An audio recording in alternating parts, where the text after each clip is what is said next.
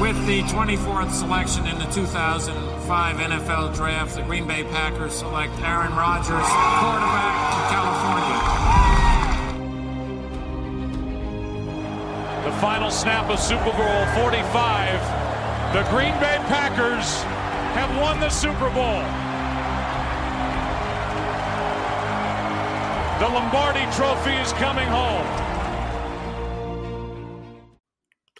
Hallo liebe Packers-Fans zu einer neuen Ausgabe des Packers Talk Germany, Folge 223 im Nachgang des NFL-Drafts 2023. Ich bin Sebastian, ich bin die Woche nicht allein, ich habe zwei Begleiter da. Einerseits den altbekannten Chris. Schönen guten Abend zusammen.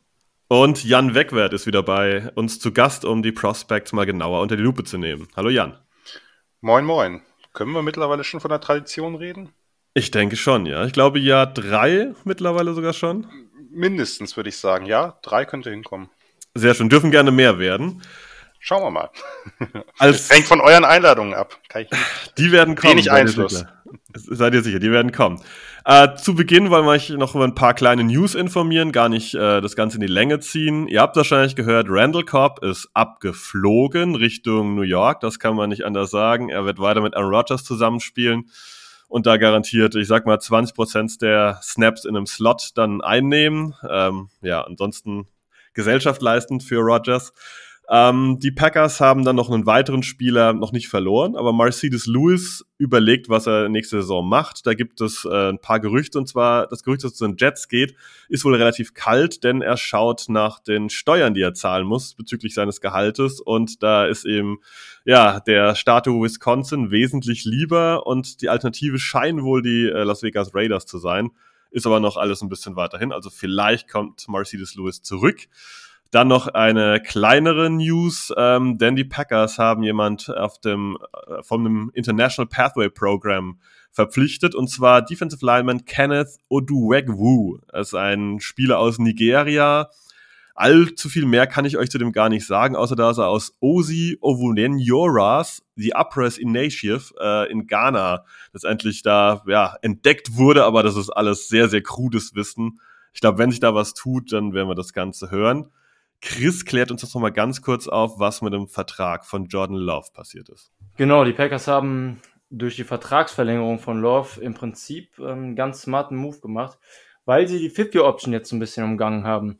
Ähm, die 50-Option wäre ja für Quarterbacks jetzt nächste Saison in Höhe von 20,2 Millionen fällig gewesen. Äh, übernächste Saison natürlich, aber die hätte jetzt gezogen werden müssen. Ähm, die Packers haben sich dann jetzt mit Love zusammen dafür entschieden, dass sie sich auf einen Vertrag einigen, der in Höhe von 13,5 Millionen voll garantiert ist, also knapp 7 Millionen weniger. Allerdings mit einem Maximum, das heißt Bonizahlung und so weiter, je nachdem, wie Love sich präsentiert. Da kam, soweit ich weiß, zumindest noch nichts genaueres raus, woraus genau die Bonis bestehen. Aber der Vertrag geht wohl bis zu einem Maximum von 22,5 Millionen, könnte also den Betrag der 50 Option sogar übersteigen, wenn alles für Love und die Packers dann im Prinzip perfekt läuft. Ja, da kann man fast schon sagen, dass Jordan Love ein bisschen auch auf sich selbst wettet. Ähm, zwei Mini-News noch zum Ende, bevor wir an die Draft-Picks rankommen. Ähm, der Vertrag von Donald Savage wurde ja restructured, wie es so schön heißt. Äh, 5,5 Millionen in Sachen Cap Space für 2023 wurden freigemacht. Das Ganze ging dadurch, dass man das Space Salary von Savage äh, reduziert hat und vier Void Years angehängt hat. Das als simple News dazu. Und die erste News bezüglich Training Camp ist raus, denn die New England Patriots und die Packers werden zusammen ein Joint Practice äh, halten. Das heißt, da wird es auch ein Preseason-Spiel gegen die Patriots auf jeden Fall geben. Ja, das soll es an schnellem News-Durchlauf auch schon gewesen sein. Und ich würde sagen, wir starten direkt in den Draft-Prozess und äh, gehen an den ersten Pick der Packers, der dann an Position 13 ja stattfand nach dem Trade mit den New York Jets und äh, Aaron Rodgers. Und die Packers haben sich äh, für einen Spieler entschieden namens Lucas Van Ness. Jan, klär uns doch mal auf, was ist denn das für ein Typ überhaupt? Wer ist Lucas Van Ness? Ja, Lucas Van Ness von Iowa, ein Ratchet Sophomore, also ein Spieler, der noch gar nicht so lange am College ist und natürlich daher äh, entsprechend jünger ja, ein Spieler, der sowohl Defensive Tackle, 2021 war das noch mehr Defensive Tackle als auch Defensive End, das war dann mehr 2022, gestartet hat, also wurde umhergeschoben zwischen den beiden Positionen, war aber zumindest denomine eigentlich die ganze Zeit nur Backup. Äh, er hat halt sehr viel gespielt, aber er war eben nicht äh, Starter. Ähm, ob man da jetzt was groß draus machen will oder nicht, das haben einige Seiten versucht. Ich weiß nicht, ob das, äh, ob das so wahnsinnig ertragreich ist. Er war auf jeden Fall sehr produktiv. Ähm, und ja, es ist ein durchaus spannender Spieler mit hohem Potenzial, der, denke ich, auch ganz gut zu dem passt, was die Packers da machen wollen, aber dazu könnt ihr gleich vielleicht ein bisschen mehr sagen. Lucas Van Ness, ähm, ja, äh, fällt auf, weil er halt groß ist, schwer ist, lange Arme hat, Riesenpranken hat und dazu unglaubliche Athletik. Also der ist eine 458er 40 gelaufen, bei über 270 Pounds, eine 702 Cone, also der ist schnell, äh, der ist beweglich, von der Beweglichkeit, also von der Wendigkeit hat man vielleicht noch ein bisschen weniger gesehen, von der Schnelligkeit durchaus. Denn das ist einfach jemand, das ist ein Power End, also oder eben Tackle. Ähm, das, wie gesagt, darüber können wir gleich reden, was er, welche Position besser ist oder ob er überhaupt eine Position braucht bei den Packers. Vielleicht ähm, kann er ja in der NFL genau diese Tweener-Rolle weiter besetzen.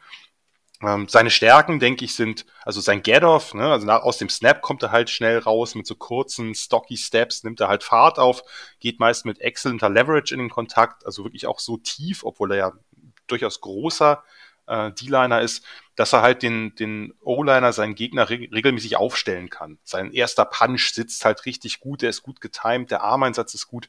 Meistens kann er eben insgesamt seine Armlänge gut einsetzen und den Tackle gut kontrollieren und hat halt einfach diese starken, kräftigen Hände, mit denen er den, den Liner halt beständig ins Backfield zurückschiebt. Also das, das sind so die Dinge, wie er, glaube ich, am meisten zum, zum Erfolg kommt, ist halt wirklich äh, Bullrush oder Speed to Power durch den Lineman durch, äh, den, den wirklich in den Quarterback reinschieben im Idealfall. Es ist jetzt so ein bisschen so, also er hat die Moves sind die Pass Rush Moves, da ist er, denke ich, bei den bei diesen sagen wir mal Power Moves ist er relativ gut dabei beim beim Long Arm, also dem einen Arm oder Stab, der auch genannt, beim Bull Rush, beim Speed to Power habe ich ja gerade genannt, auch sein Rip ist okay. Ähm, es ist so ein bisschen so, dass ich denke, dass er da noch ein bisschen, bisschen variabler werden muss, äh, was die, was so die Pass Rush Moves angeht. Ähm, und was er auf jeden Fall ähm, brauchen muss, er braucht so Counter Moves oder so, dass er Möglichkeiten hat, sich vom Block zu lösen. Denn wenn er im Block drin ist und eben nicht mit, mit Force ankommt, mit Momentum ankommt und den Spieler halt dann wirklich auch aus der Balance bringt oder zurückschieben kann, dann ist es oft so, dass er dass er so ein bisschen ineffektiver wird. Dann gab es das auch, gab es genug Plays, wo der Running Back dann unbehelligt an ihm vorbei durch die Gap gelaufen ist oder so. Und da muss er vielleicht, da braucht er vielleicht noch ein bisschen, bisschen Feintuning. Ähm, das ist, ähm, ist jetzt nicht ungewöhnlich, weil wie gesagt, er hat noch nicht super viel Starter-Erfahrung und insgesamt ja auch nicht super viel College gespielt, einfach auch nicht viele Jahre. Ein Jahr hat er halt gar nicht gespielt und einen Redshirt genommen und dann eben diese zwei Jahre als ja so Part-Time-Starter, würde ich jetzt mal sagen. Ähm, was mich, also ich fand ihn, ich fand ihn außen fast besser als innen, äh, muss ich sagen. Aber es gab auch gute Stunts. Also wenn man ihn frei schemt, dann ist es immer gefährlich geworden. Sein Effort ist gut, gerade eben für so ein, ist einfach natürlich ein krasses Tier, ne, mit über 270 Pounds und dann eben dieser Athletik, auch diesem Burst. Ähm, er ist sehr, sehr gut bei Short Yardage und Goal Line, einfach weil er immer so tief reingeht. Ähm, also sagen wir mal so, wenn die Packers irgendwann in der nächsten Saison gegen die Eagles spielen, ich kenne euren Schedule nicht, und die Eagles mal wieder ihre lustigen Quarterback-Sneaks auspacken, da wäre Lucas Van Ness in der Mitte wahrscheinlich ein relativ guter Spieler, um diesen, diesen, sagen wir mal, diesen Rugby-Scrum irgendwie in irgendeiner Form äh, nicht aufzulösen, aber zu stoppen.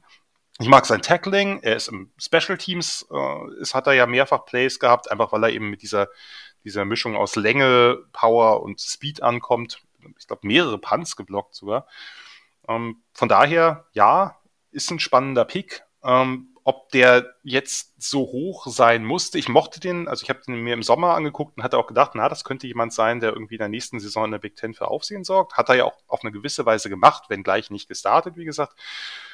Über die, über den, sagen wir mal, die Höhe des Picks kann man natürlich immer streiten. Nun muss ich aber dazu gestehen, ich habe damals auch gedacht, Rushan Gary wäre zu hoch gezogen worden. Von daher halte ich lieber die Klappe, denn da haben die Packers auf jeden Fall mehr Recht gehabt als ich, äh, was jetzt auch nicht so verwunderlich ist. Ähm, und letztlich denke ich, also würde mich immer interessieren, ob ihr das auch so seht. Das ist ja schon ein Spieler, der einfach zu diesem Typus Defense, wie die Packers ihn lange gespielt haben. Ich habe ja gerade schon gehört, da hat sich einiges getan, aber vielleicht auch mehr im Backfield als in der Front, der grundsätzlich schon dazu passt, oder?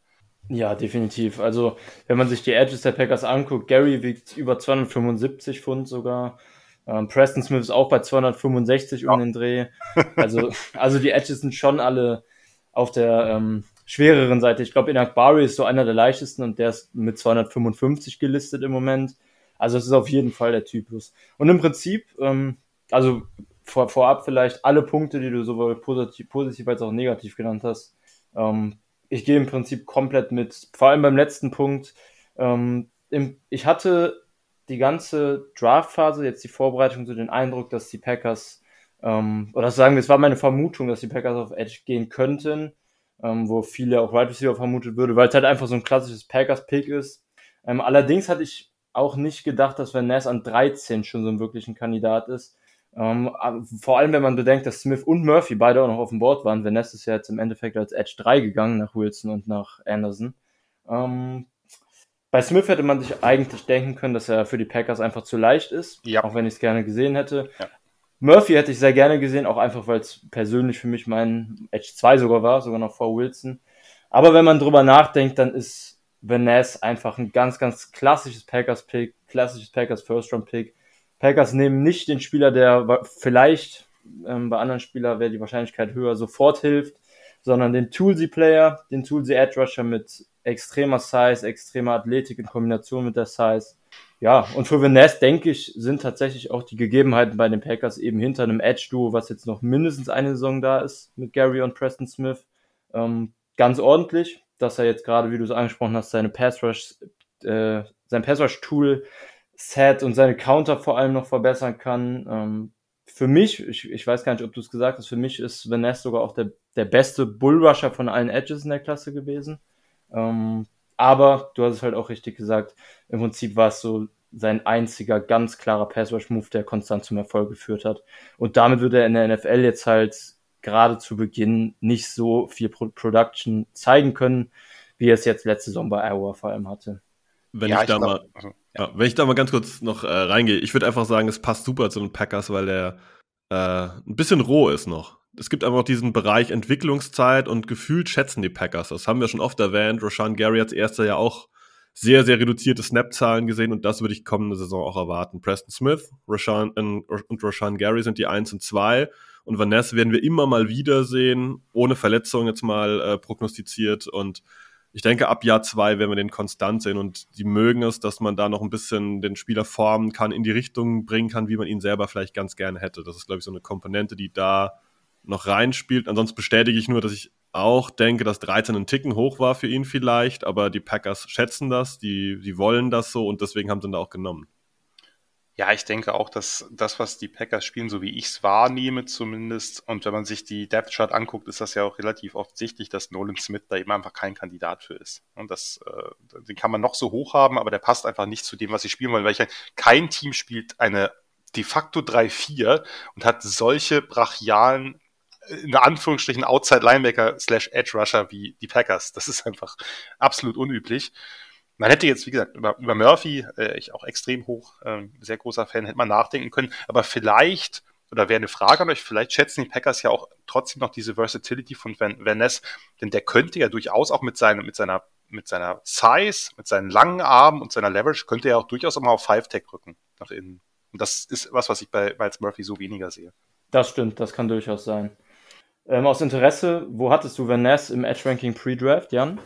Äh, kann ich dir gerade, also ich habe ihn, ich habe ihn äh, late first gehabt, von daher schon ein Stück niedriger. Ähm, die, das Ranking kann ich dir gerade nicht sagen. Ich glaube okay. fünf oder sechs. Weiß okay. nicht. Aber das, wie gesagt, das, das spielt für mich auch nicht so eine Rolle, weil wir, das, mein, meine Rankings sind im Vakuum, die sind nicht für einzelne Teams. Ja, wenn ich, wenn ich für die Packers äh, ein, ein Board erstellen müsste, wäre Nolan Smith weiter hinten, ja. wäre Ness weiter vorne. Der Punkt mit, dass er nach innen rücken kann, den finde ich ganz spannend. Den hatte ich in der Quick Reaction Folge sogar ähm, schon erwähnt gehabt eben weil die Packers auch das ganz gerne schätzen. Der Devonta Wyatt ist ja auch so ein Kandidat, wo man immer so ein bisschen diskutiert, ja, innen oder außen. Eigentlich könnte er beides mal so ein bisschen spielen und wenn wir an zu Darius Smith denken, das wäre auch ein Kandidat, der öfter mal ein bisschen rumgerückt wurde und gerade mit den Abgängen von Dean Lowry noch ähm, ist die Defensive Line ein bisschen ausgedünnt gewesen. Über den anderen Kandidaten Colby Wooden werden wir später noch reden, aber da ist ein personeller Bedarf da und Lucas Van Ness scheint jemand zu sein, der bei bei wirklich dringendem Need eben halt auch mal rein rotieren kann und ansonsten hat man die Option, es mal zu tun, wenn man möchte. Und ich glaube, das ist ein, ja, ein positiver Side-Effekt für die Packers. Und ich glaube, es ist auch kein Stretch, äh, dass Van Ness diese Rolle ausfüllen kann. Ich glaube, es gibt durchaus Teams, die den in, der, in so einer Rolle fast pur gesehen haben. Also ich glaube, da gibt's, wenn man da Teams fragt, wo seht ihr Lucas Van Ness auf welcher Position, wirst du drei verschiedene Antworten bekommen haben. Und die Variante als 3-4 Edge ist wahrscheinlich sogar die geringste, was die Packers jetzt machen. Aber das ist halt das, das spezifische System und das macht es ja auch spannend.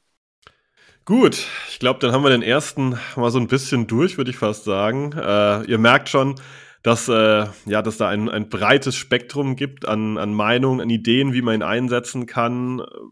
Die Prognose sind wir uns, glaube ich, alle einig, dass im ersten Jahr gar nicht allzu viel zu sehen sein wird, sondern dass das äh, ein langsamer Prozess sein wird. Vielleicht zur Saisonmitte wird man ihn ja fast schon deutlicher wahrnehmen und dann zu Saisonende dann, ja, ich möchte gar nicht sagen, dass er dann Starter ist, aber dann sind wir vielleicht bei 40 Prozent der Snaps oder sowas. Chris, du bist vielleicht noch an einem weiteren Take interessiert? An einem weiteren Take zu Vanessa? Ja. Ähm, ja, ich denke, abschließend kann man sagen, dass es ähm, für einige Leute vielleicht, die ein bisschen enttäuscht waren, weil Vanessa jetzt in der Range ja auch in, in Mock Drafts, vielleicht für Leute, die viele Mock Drafts sich auch angeschaut haben, nicht ganz so gängig war. Aber ich glaube, man kann gerade mit der Entwicklung, die Gary auch genommen hat in den letzten Jahren, auch wenn man sagen muss, dass Gary natürlich als Athlet noch mal ein Stück besser war als, ähm, als Vanessa, dass man da schon Vertrauen auch ins Coaching-Staff haben kann, berechtigtes Vertrauen. Und ähm, da will ich auf jeden Fall allen Mut machen, die vielleicht ein bisschen enttäuscht waren. Ich glaube, Vanessa kann bei den Packers echt eine sehr gute Entwicklung nehmen. Jetzt gerade, weil er am Anfang noch limitiert in seinen Snaps sein kann und nicht so viel direkt spielen muss. Ähm, da kann man auf jeden Fall berechtigte Hoffnung haben. Gut, dann würde ich fast sagen, dann können wir zu einem meiner Lieblingsspieler im, na, im Draft jetzt nicht, aber auf Thailand auf jeden Fall kommen, den die Packers in Runde 2 sich gefischt haben. Da bin ich gespannt, was ihr zwei zu dem gleich sagt. Und es geht um Luke Musgrave, Titan von den Oregon State Beavers. Den haben die Packers in Runde 2 an Position 42 eingefangen. Und ich hoffe, ich schocke jetzt nicht, aber es war mein Titan Nummer 2 auf dem Board. Ich fand den sehr, sehr interessant. Ähm, ich finde ihn sehr komplett, wenn man ihn halt mal auf dem Feld gesehen hat. Ja, so ist es. Das ist ein gutes Stichwort am Ende. 2022 hat Musgrave nämlich nur zwei Spiele gemacht aufgrund von einer Knieverletzung. Ähm, hatte also in seinem letzten College-Jahr jetzt ähm, nicht besonders viele Tape-Eindrücke hinterlassen können. Auch insgesamt nur 13 Starts am College gehabt. Ähm, also ziemlich limitiert, was das angeht. Und ähm, Availability ist auf jeden Fall nicht seine größte Stärke bisher gewesen, kann man sagen. Allerdings ist Musgrave, wenn man auf die positive Seite kommen will, ein, äh, ein Size Speed oder Size Athletik ähm, Dämon im Prinzip. Also die Kombination aus 6'6, 255 Pfund und dann den Combine-Werten, den Athletik-Test, die er abgelegt hat, mit einer 4'6, 1'40, 1'5'4 10 Yard Split und dann noch Vertical Jump 36 Inches und Broad von 10'5. Das sind schon absolute Top-Werte bei, bei der Größe, die ich gerade genannt habe. War auch ähm, Multisport-Athlet mit Ski und Lacrosse äh, tatsächlich ähm, am College und ja, ist halt einfach ein ganz klassischer Seam-Stretcher und ein ähm, Vertical Thread auf der Tight Position, hat einfach einen super Straightline-Speed und bringt Potenzial für Big Plays mit, was die Packers jetzt viele Jahre auf Tight End definitiv nicht mehr hatten, würde ich sagen. Der letzte, der mir so in den Kopf schießt, ist wahrscheinlich Jared Cook, der die Rolle einigermaßen ausfüllen konnte. Ähm, ja, also ist, ist schon auch eher der Receiving Tight würde ich sagen. Vielleicht widerspricht mir einer von euch beiden da gleich, aber auf der Seite bin ich definitiv auch bei Musgrave. Und ähm, ja, ich denke, dass man da gerade was die, was die Waffen für Love angeht, ähm, was für mich auch der richtige Weg ist. Da kommen wir ja gleich noch zu zwei weiteren Day-2-Kandidaten der Packers, wo die, wo ja viel rein investiert wurde dann auch. Ähm, dass das ein Startschuss quasi in die Waffen für Love war, mit dem man sehr gut leben kann. Ich meine, mit den Needs der Packers deckt sich sowieso. Thailand war mit Safety zusammen der größte Need pre-Draft. Ähm, ja, also Musgrave insgesamt. Ich hatte ihn tatsächlich persönlich ein bisschen niedriger, aber das spielt ja keine große Rolle. Ähm, kann mit dem Pick gerade process-technisch sehr gut leben für die Packers und bin gespannt, was Jan zu Musgrave sagt. Ja, ihr habt ja viel genannt. Ne? also ich glaube, der hat Potenzial als Blocker. Also das ist kein reiner Receiver, aber der hat natürlich erstmal aktuell seine Stärken durch Größe, durch Speed und auch durch die Art, wie er spielt, eben als Receiver, als auch vor allem eben als vertikale Waffe. Ne? Einen guten Release, der gewinnt schnell Geschwindigkeit. Der hat halt im Stem, also im Route Stem, wenn er die, die ersten Schritte nimmt, dann gewinnt er die gewünschte Leverage meistens relativ gut, also ob er innen oder außen, je nachdem, wohin die Route läuft. Er nutzt seinen Körper einfach gut. Ähm, das hatten wir insbesondere, insbesondere ist mir das aufgefallen bei, bei gegen Off-Coverage im Slot. Ähm, ist ein physischer Route Runner, lässt sich durch Kontakt nicht groß beeinflussen, ähm, muss ein bisschen gucken, dass er trotzdem an, eher an den, an den äh, D-Backs vorbeispielt ähm, und nicht einfach immer äh, durch sie durch, obwohl er das natürlich kann mit seiner Size. Die Routen mag ich, ohne dass sie jetzt super spektakulär sind. Wie du das angesprochen hast, die, die vertikalen Routes, die Seam Routes, das ist halt wirklich stark. Die Corner Routes mag ich sehr gern, weil er halt seine Körperkontrolle da da gut einsetzt, ähm, ohne jetzt den, die krassesten Cuts zu haben. Also gerade eben diese, diese vielen vertikalen Routes. Die Beavers haben halt eine recht lauflastige Offense, haben halt relativ viel Play-Action gespielt, weil sie eben äh, zeitweilig ja auch, letztes Jahr hat das ja kaum erlebt, da hat er ja noch am, äh, am Anfang, die, die zwei Spiele sahen ja sehr gut aus, da hatten sie ja auch noch den, den Starting Quarterback drauf.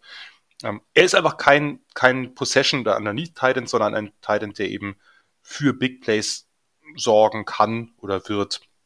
Äh, Hände mag ich, ähm, Radius mag ich, fängt Bälle weg vom Körper, hat ein paar Bodycatch-Momente gehabt, aber das ist alles, das sieht alles gut aus. Ähm, hat jetzt nicht besonders viel gegen Man-Coverage gespielt. Da muss man gucken, ob er das, ob er sich da durchsetzt, ob er sich da vielleicht auch in engeren, umkämpfteren Matchups durchsetzt. Ähm, hat was ein bisschen wundert, dass er eben nicht so ein Red Zone Threat bisher ist, weil müsste er eigentlich sein, ne? mit den, mit den Seam-Qualitäten und der Größe. Ähm, nach dem Catch okay, nichts besonders, nicht, nicht wahnsinnig besonders. Ich mag, dass er, also er hat ein paar gute Blocking-Plays gehabt, ähm, sowohl inline als auch als Vorblocker. Ähm, das Einzige, was mir da echt aufgefallen ist, oder mehrfach aufgefallen ist, dass er beim Blocking, komischerweise weniger beim, bei Passplays, echt sehr spät manchmal aus dem Stance kommt. Äh, und dadurch hat er eben nicht die Positionierung, dadurch hat er nicht den idealen Blocking-Winkel und dadurch reduziert er sein eigentlich gutes oder zumindest solides Blocking. Ähm, von daher, ja, ich mag Luke Musgrave, habe ihn auch ein bisschen später gehabt, aber das spielt überhaupt keine Rolle, ähm, weil das, was die, die Packers mit ihm machen wollen, ähm, erscheint relativ klar. Ich meine, insgesamt erscheint relativ klar, dass die Packers halt äh, kaum ist Aaron Rodgers weg, äh, gewaltig in Receiving-Waffen investieren. Ähm, nein. Haben sie ja vorher durchaus auch, nur halt äh, oft nicht so früh wie von Fans wahrscheinlich gewünscht.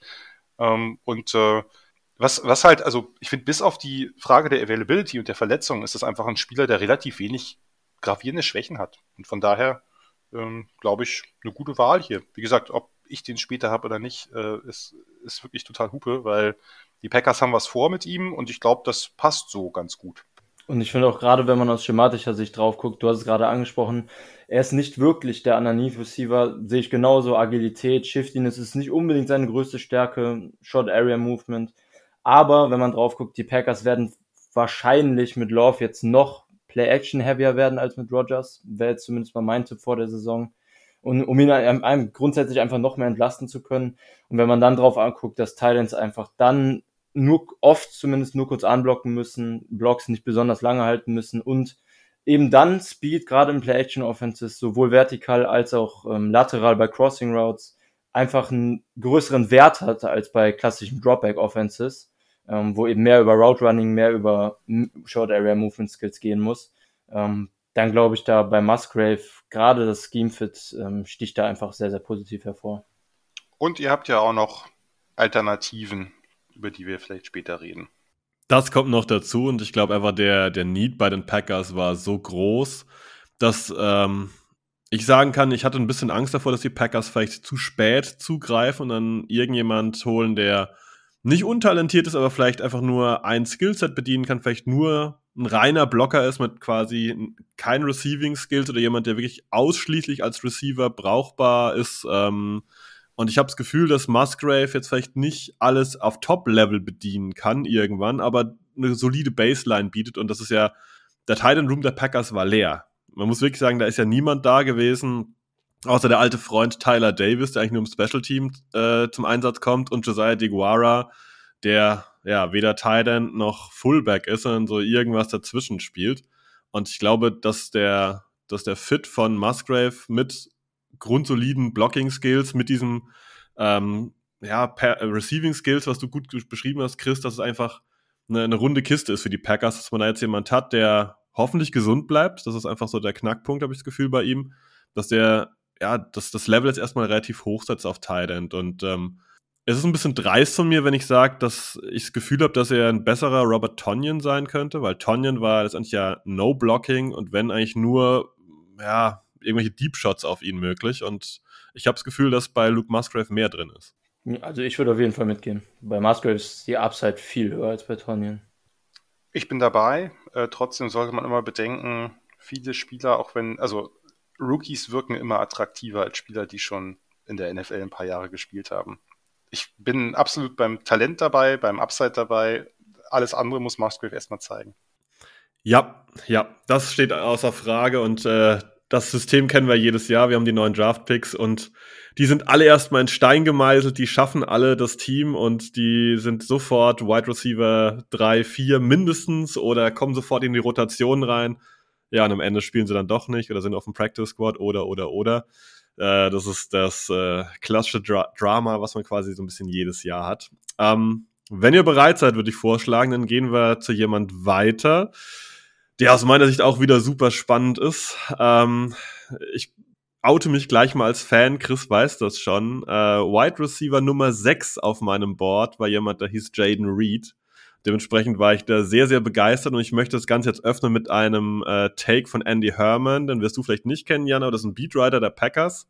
Und der hat getweetet, äh, Jaden Reed, Scouting Report, Positives, everything. Negatives, could cause increase in nicotine and tobacco use because you'll need a cigarette after watching his tape. Ähm, ja, wie viel Recht hat der Kollege Andy Herman eigentlich mit diesem etwa so wilden Take? Ich lasse gerne bei Reed jetzt Jan mal noch mal den Vortritt. Ich habe gerade angefangen bei, bei Musgrave. Ja, äh, nicht so doll recht, weil wenn er alles gut könnte, dann wäre es ziemlich fahrlässig, den an 50 fallen zu lassen. Ähm, ich mag Jaden Reed. Ich habe den, äh, ich, der war ja vorher bei Western Michigan, also ich habe den in der MAC beobachtet, als er True Freshman war, fand den aufregend, ähm, hat leider nach einer guten Saison dann äh, den Transfer zu Michigan State gewählt. Äh, damals ja noch mit dem Redshirt-Jahr, äh, zumindest für die, die Pech haben äh, oder nicht irgendwie noch irgendwas äh, Sonstiges äh, in Anschlag bringen können ja, sehr produktiver Receiver, gerade in der starken Saison 2021, also die ja für die Spartans dann im New Year Six Bowl endete. Ähm, etwas, also ja, klein und nicht mal unbedingt, aber sehr etwas schmal, nicht unbedingt die längsten Arme, äh, aber relativ schnell, äh, vernünftige Explosivität, hat halt diese Inside-Outside-Variabilität, ne? kann halt Slot spielen, kann Set spielen auf NFL-Level, ist nicht auf eine Position beschränkt. Ähm, ich mag ihn, weil er einfach ein dynamischer Shifty-Receiver ist, Top-Foot-Quickness, sehr profilierter Route Runner. Vor allem, und das ist vielleicht das Entscheidende, was sich auf die NFL ganz gut transferieren lässt, dass er seine Routen nicht monoton läuft. Ne? Also ist einer der, finde ich, einer der auffälligsten Receiver der Draftklasse, was Speed-Variationen angeht, wie er sich den Defensive Back zurechtlegt, wie er ihn teilweise einlullt. Ähm, die Cuts gefallen mir, also der Breakpoint, nette, mitunter harte Cuts, nimmt aus dem Breakpoint wirklich bei, gerade bei vertikaleren Routes, und das ist, denke ich, schon auch eine Stärke, gerade dieser Intermediate-Bereich, nimmt er sehr viel Geschwindigkeit und Beschleunigung mit. Ähm, ist eben auch im Slot oder aus dem Slot kein reiner Chain Mover, sondern vor allem was, also die, die Plays, die am besten funktioniert haben, waren ja wirklich Slot Fades. Also bei Slot Fades hat er halt auch eben seine Ballskills gut ausspielen können, seine Körperkontrolle, ähm, diese, diese oft leichten Backshoulder-Tendenzen. Er findet Lücken in Zone. Insgesamt seine Ballskills mag ich total gern, weil da kommt halt vieles zusammen. Auch in Traffic übrigens für einen 187 Pound Receiver, seine Fluidität, seine Körperkontrolle. Wenn der Ball erreichbar ist, zieht er ihn rein. Ähm, braucht nicht unbedingt viel Separation, hat er oft, braucht er nicht unbedingt, sieht relativ natürlich aus. Ähm, insgesamt hat er so viel Plays an der Sideline gemacht und auch äh, am Corner der Endzone oder an der Pylone wie wenig andere dürre Receiver oder dünnere Receiver. Also die Positionierung zum Ball ist halt ziemlich stark. Was halt mega nervt und das ist leider, hat sich über die Jahre nicht so wahnsinnig verändert, sind halt diese krassen Konzentrationsdrops. Das ist unerklärlich eigentlich, weil der ähm, unter Druck in Traffic ja wirklich sehr, sehr gute Konzentration beweist, immer und immer wieder gegen enge Coverage. Aber wenn er zum Quarterback zurückkommt, ähm, der Klassiker bei Comeback Routes, bei Hooks oder so, äh, den Ball in die Hände gucken, ist nicht immer sein Ding gewesen.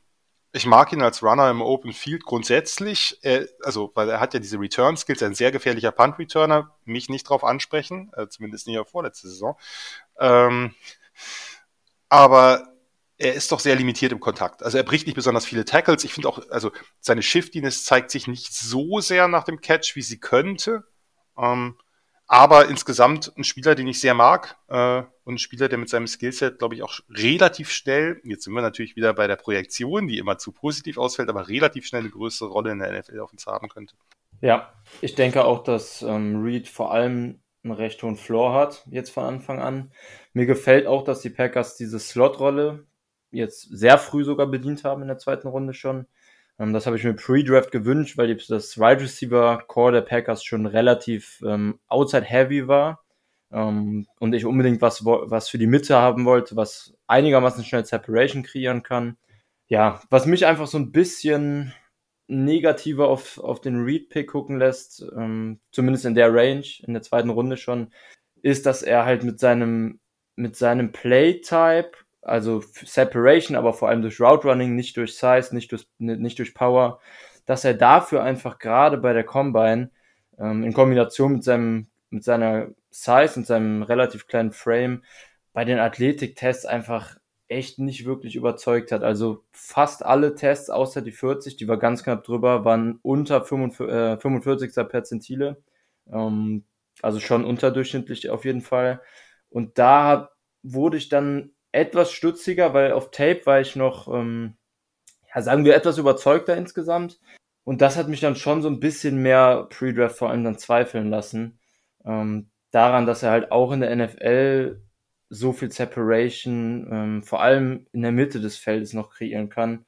Ja, also ich grundsätzlich mit dem, mit dem Prozess hier hinter dem Pick, Slot Receiver, ähm, weitere Hilfe für Love, habe ich ja eben bei Musgrave schon angesprochen, bin ich absolut d'accord mit dem Spieler an sich ähm, so früh kann ich mich wahrscheinlich auch als einziges, einziges Pick von den 13 Picks, die die Packers gemacht haben, nicht so richtig anfreunden bisher irgendwie.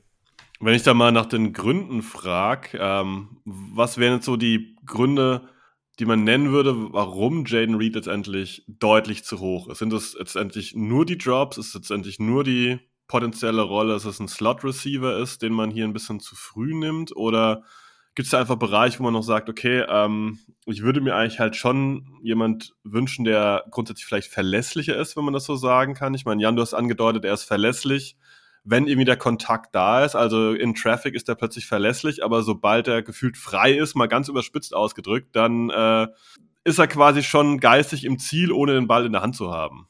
Die Frage geht jetzt aber an Chris, oder? Gefühlt an euch beide, aber gerne darf Chris anfangen, ja. Dann mache ich das.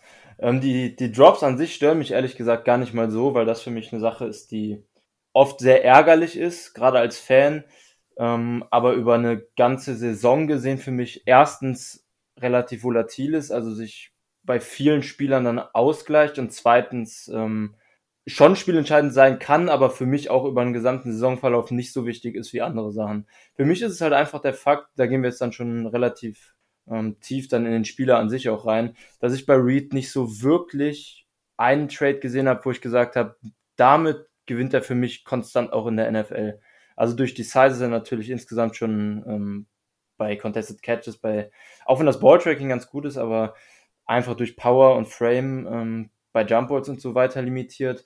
Und dann fand ich eben auch seine, seine Short Area Quickness und auch das Route Running gut, aber eben nicht so überragend, dass ich da, da den Punkt gesehen habe, dass das eben die Size und dann die Schwächen, die wir angesprochen haben, komplett kompensieren kann. Und deshalb bin ich bei Reed insgesamt, wie gesagt, als Spieler an sich ist das der Spieler, den ich bei den Packers gerne gehabt hätte, aber halt einfach ein bisschen später und deshalb bin ich einfach etwas skeptischer als, als Second Rounder bei Reed, ganz klar, um das zu sagen. Äh, eine, ein, vielleicht noch eine Anmerkung dazu. Ich glaube, man sollte aus den Shuttle-Zeiten nicht zu viel ablesen. Erfahrungsgemäß ist es so, dass das was, dass das bestimmtes Training erfordert. Es gibt zwar Spieler, die das grundsätzlich natürlich gut können, vielleicht ein Jackson Smith, ein Jigba, aber grundsätzlich, aber sonst ist es so, dass auch durchaus quicke Spieler manchmal gar nicht so quick dadurch wirken. Also da würde ich die Zehntel mehr oder weniger nicht, nicht zu hoch gewichten, sage ich mal. Ähm, und ganz kurz, Es gibt einen Prozesscounter. Wenn der bei fünf landet, bin ich raus. Also einmal ist jetzt, hat Chris ihn schon benutzt. Äh, beim, beim fünften Mal verlasse ich diesen Podcast. Äh, ich möchte über Prospects reden.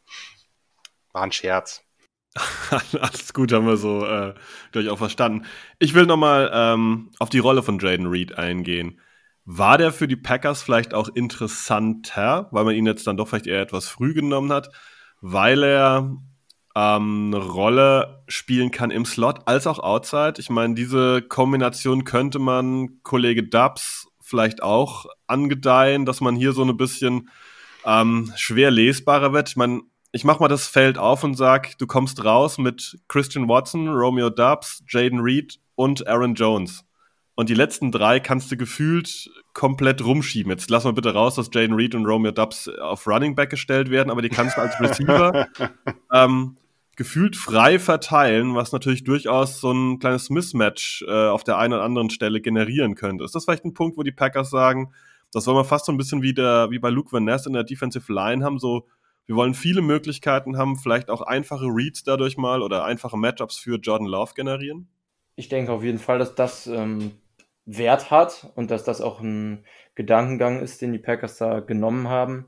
Ähm, Allerdings müssen halt auch die Spieler, die rumgeschoben werden, mit denen das dann möglich ist, in meinen Augen zumindest ähm, nicht nur die Möglichkeit haben, von der Größe, vom Skillset das zu machen, sondern eben auch auf beiden Positionen, sagen wir einfach mal im Slot und Outside, so viel Value mitbringt, dass das auch wirklich einen Mehrwert hat. Schwierig, ähm, schwierig für mich irgendwie das gerade so richtig in Worte zu fassen, aber ähm, ja, also Dubs grundsätzlich mag ich auch Outside mehr, muss ich sagen. Da sehe ich schon das Skillset insgesamt passender.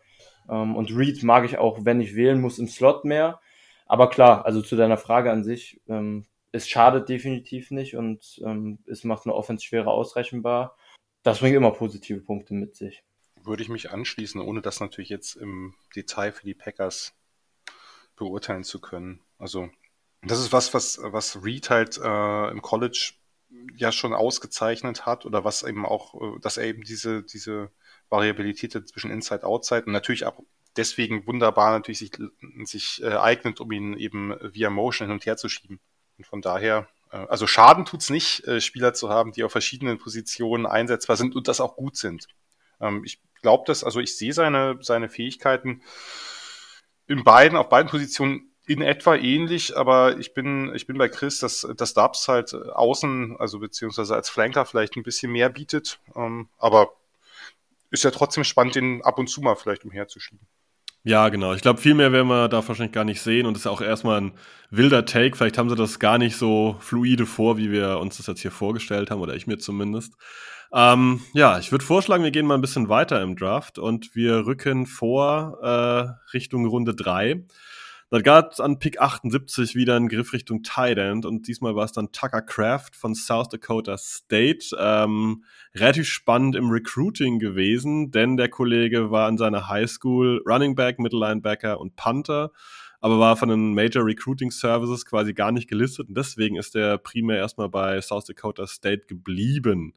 Ähm, Jan, klär uns mal auf, was unterscheidet Kraft oder was zeichnet ihn ein bisschen aus und wo ist vielleicht so eine kleine Differenz zu Kollege Musgrave, den die Packers eine Runde früher genommen haben?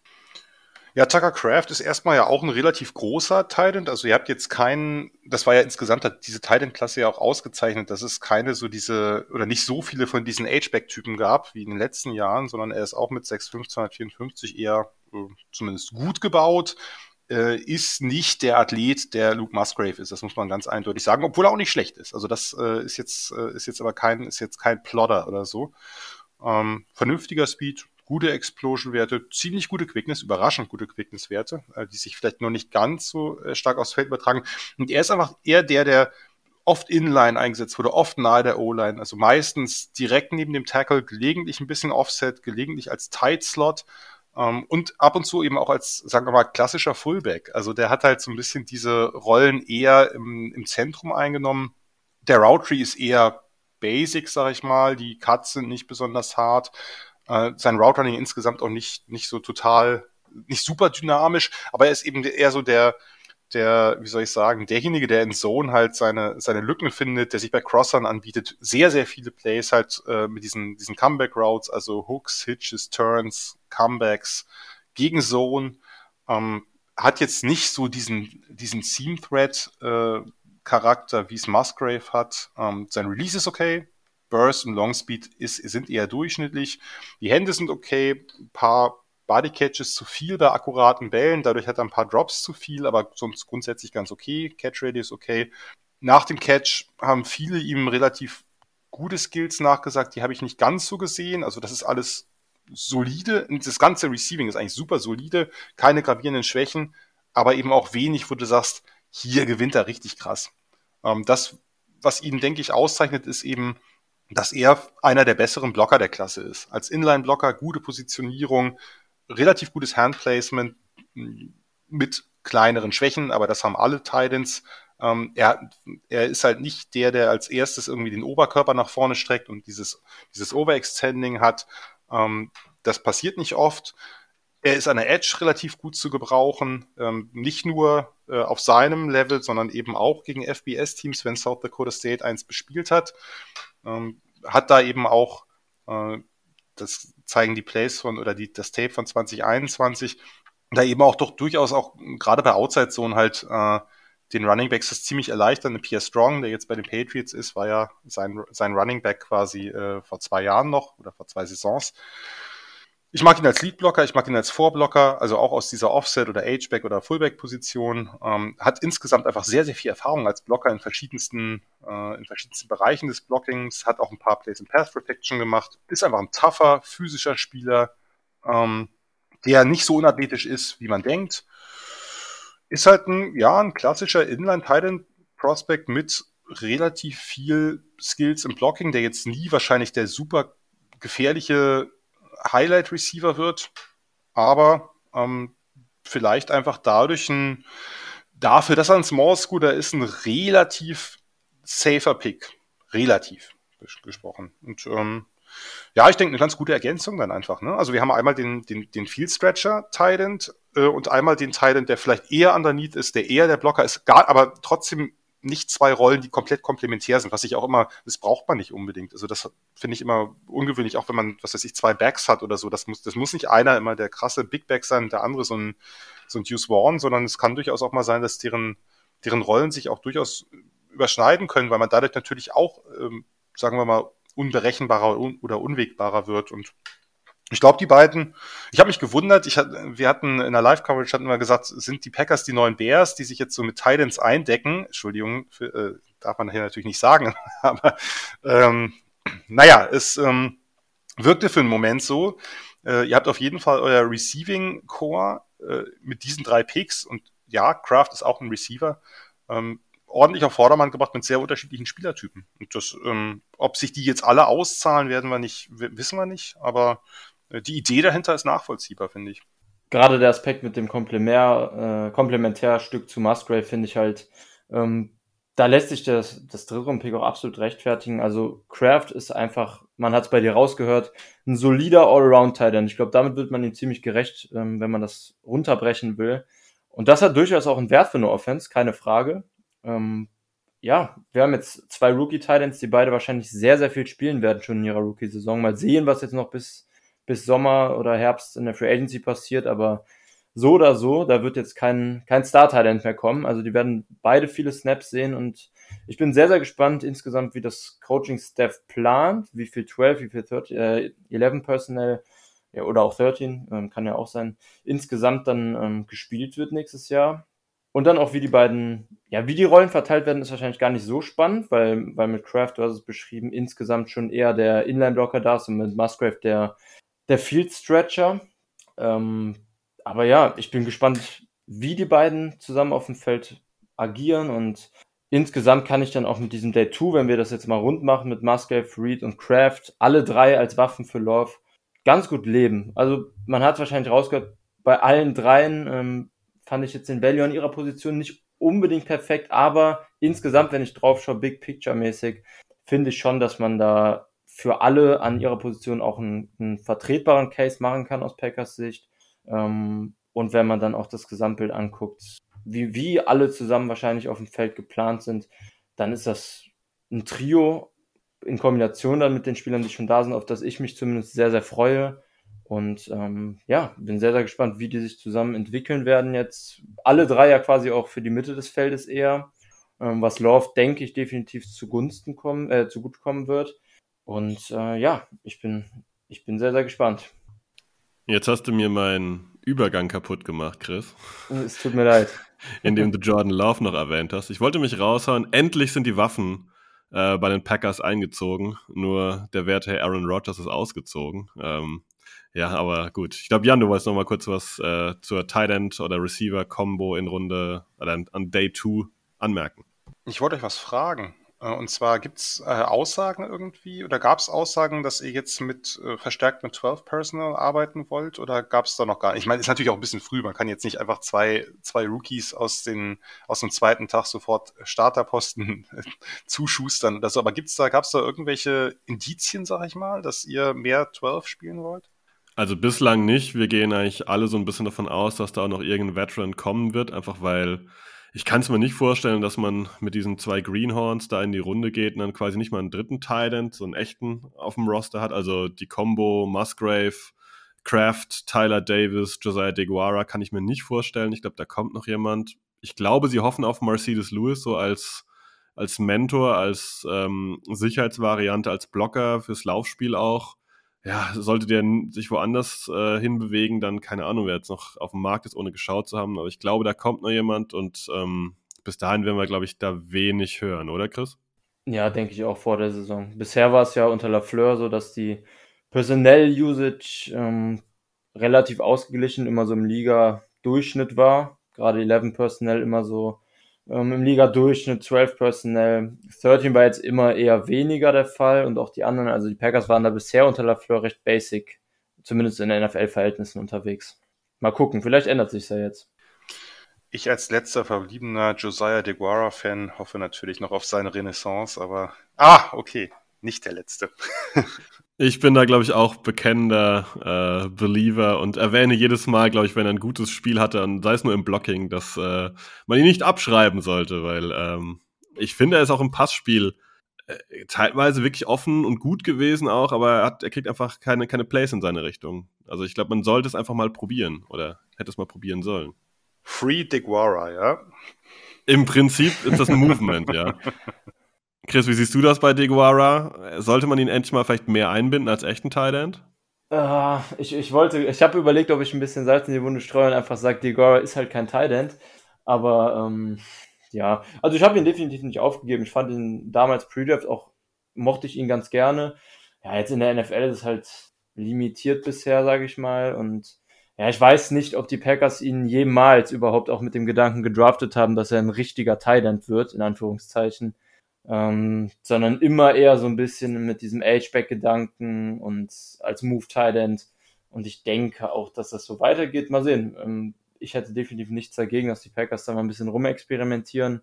Aber gerade jetzt, wo dann nochmal auch zwei frühe Draft-Picks in Tight in klassische Tight sage ich mal, gegangen sind, ja, ich hoffe mit euch, aber ich ähm, weiß ehrlich gesagt nicht, wie hoch die Chancen da stehen. Dann lass uns mal die Titan-Kiste ein bisschen zumachen, auch wenn mir das innerlich wehtut, nicht gerne die Titan-Kiste gefühlt äh, die restliche Sprechzeit offen hätte. Ähm, die Packers haben was getan. Die Packers haben hier zwei nicht völlig unterschiedliche Spieler, aber ähm, doch Spieler gedraftet, die unterschiedliche Skillsets anbieten. Ähm, beide scheinen auf NFL-Niveau auf jeden Fall performen zu können, wenn alles gut läuft. Es gibt wie immer Fragezeichen, die haben jetzt ein bisschen aufgezeigt schon. Wir glauben allesamt, dass da noch ein Veteran irgendwie kommen müsste in nächster Zeit, auch weil man allein einfach personell schon zu dünn aufgestellt ist. Und das ist eigentlich die Überleitung zur nächsten Position, denn da gab es ja auch Abgänge. Jaron Reed ist in der Defensive Line weggegangen, zurück zu den Seahawks. Äh, Dean Lowry hat das Team verlassen, ist äh, leider äh, lila geworden. Und ähm, ja, die Packers haben dafür aber in Runde 4 dann einen Defensive Lineman gepickt, und zwar Kobe Wooden von Auburn.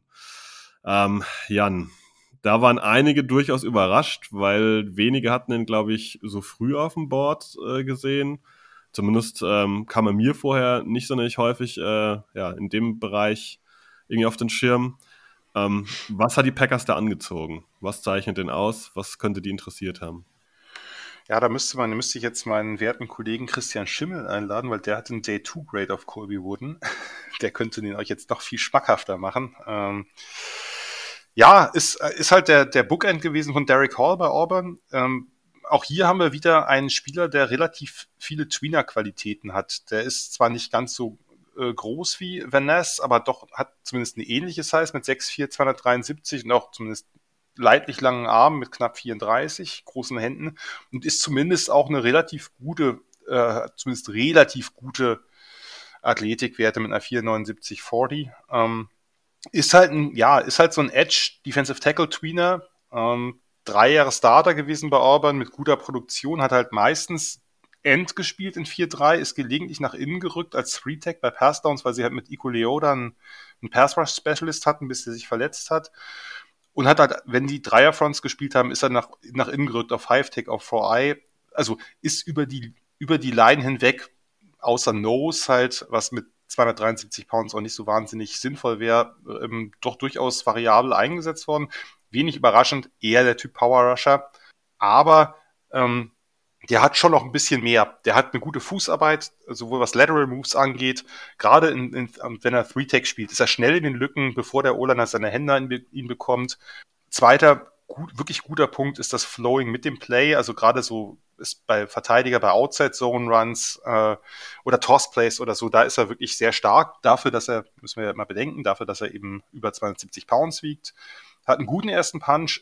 Ansonsten im Kontakt jetzt nicht derjenige mit den krassesten Moves, sondern primär Handfighting, gerade wenn er über Außen kommt. Innen hat er mal einen Arm-Over drin, aber jetzt nicht das volle, volle Arsenal an Moves. Das ist ein bisschen, ja, also das muss sich noch entwickeln.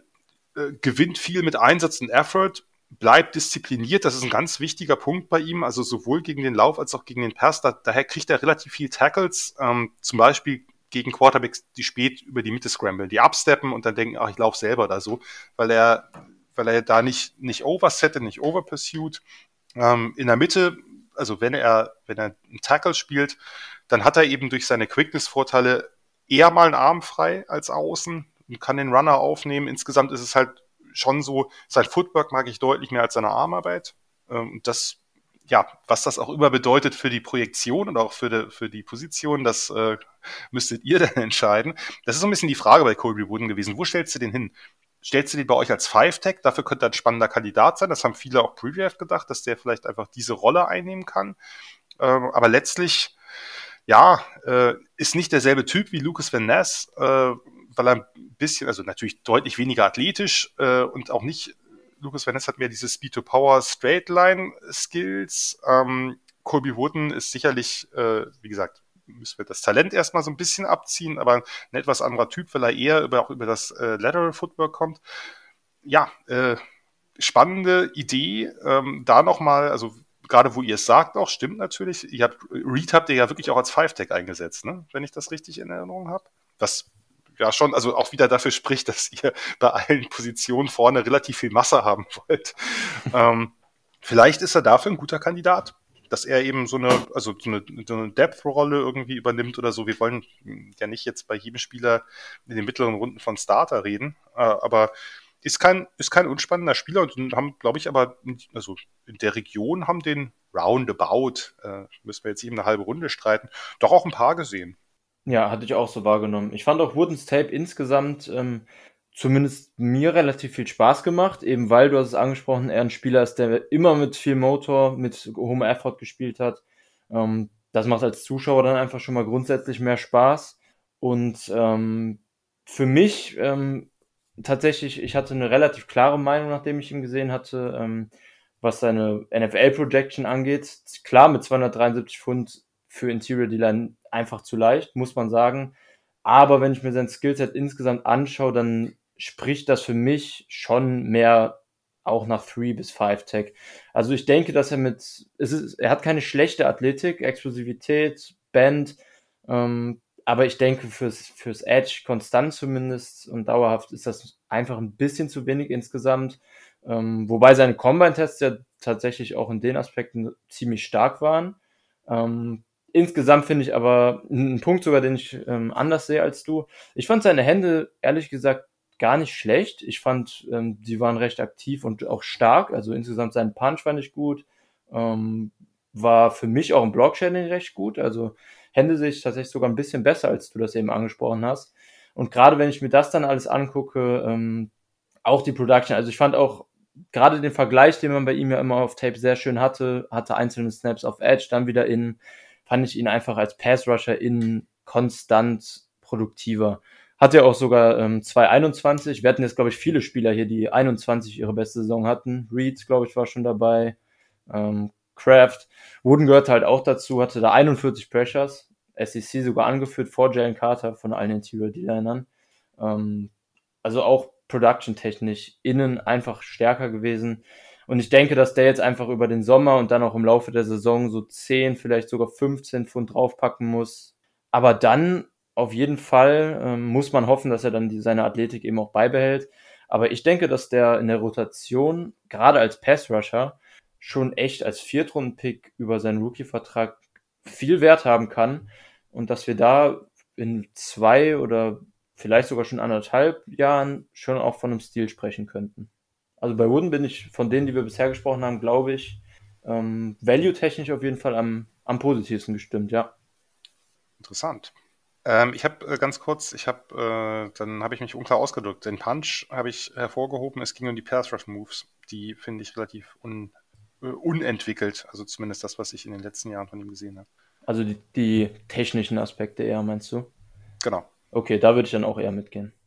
Wooden ist so ein Spieler, bei dem ich kaum mitreden kann, den ich seltenst äh, wirklich gesehen habe. Da bin ich ein bisschen raus bei dem. Ähm, ich kann nur vielleicht noch auf den Punkt noch mal ein bisschen eingehen. Wir habt jetzt so ein bisschen die Rolle vielleicht bei den Packers äh, prognostiziert.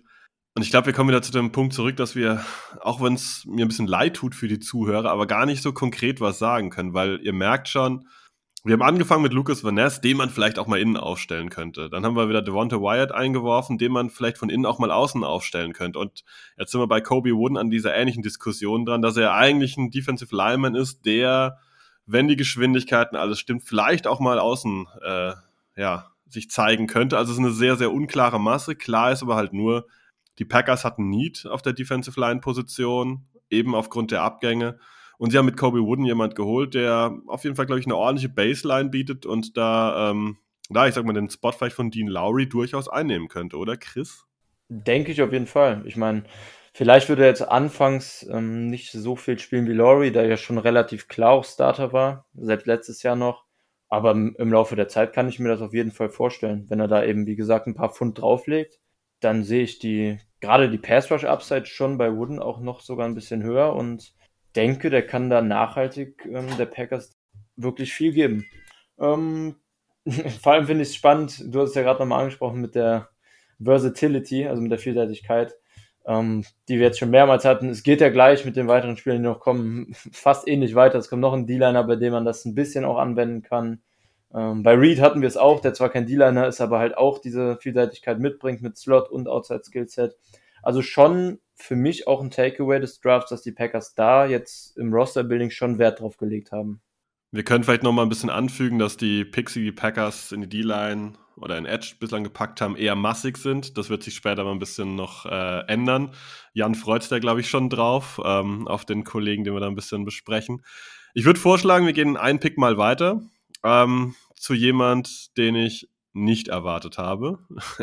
Auf jeden Fall nicht an dieser Position, nicht bei den Packers jetzt direkt. Äh, Pick 149, Quarterback, also jemand, der hoff hoff hoffentlich nicht äh, variabel ist in Sachen Position.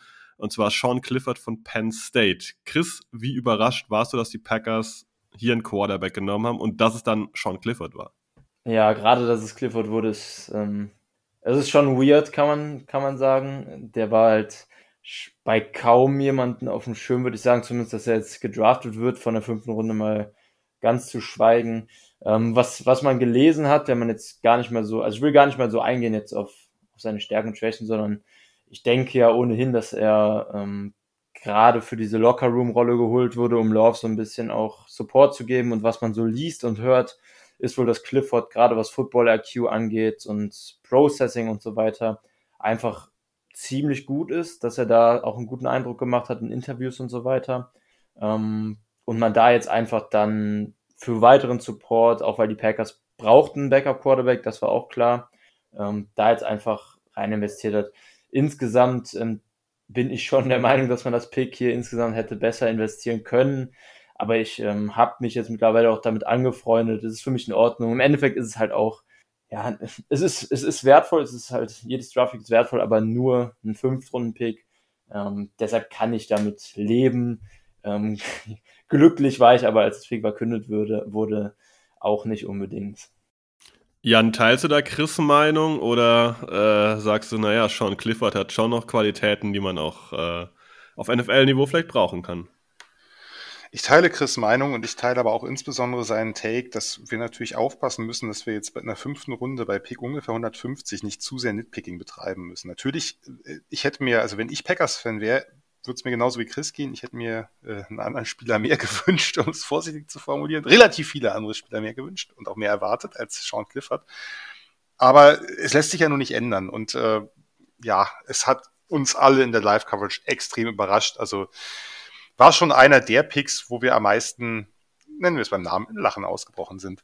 Ähm, das ist nichts gegen Sean Clifford als Person und auch nicht gegen Sean Clifford als, als Quarterback, aber die Projektion Richtung NFL, das aber hat, hat wirklich äh, kaum jemand erwartet, denke ich. Ne? Also er, Sean Clifford, man kann immerhin sagen, okay, er war der Starter vor Will Levis ähm, und Will Levis kann nicht an ihn vorbei.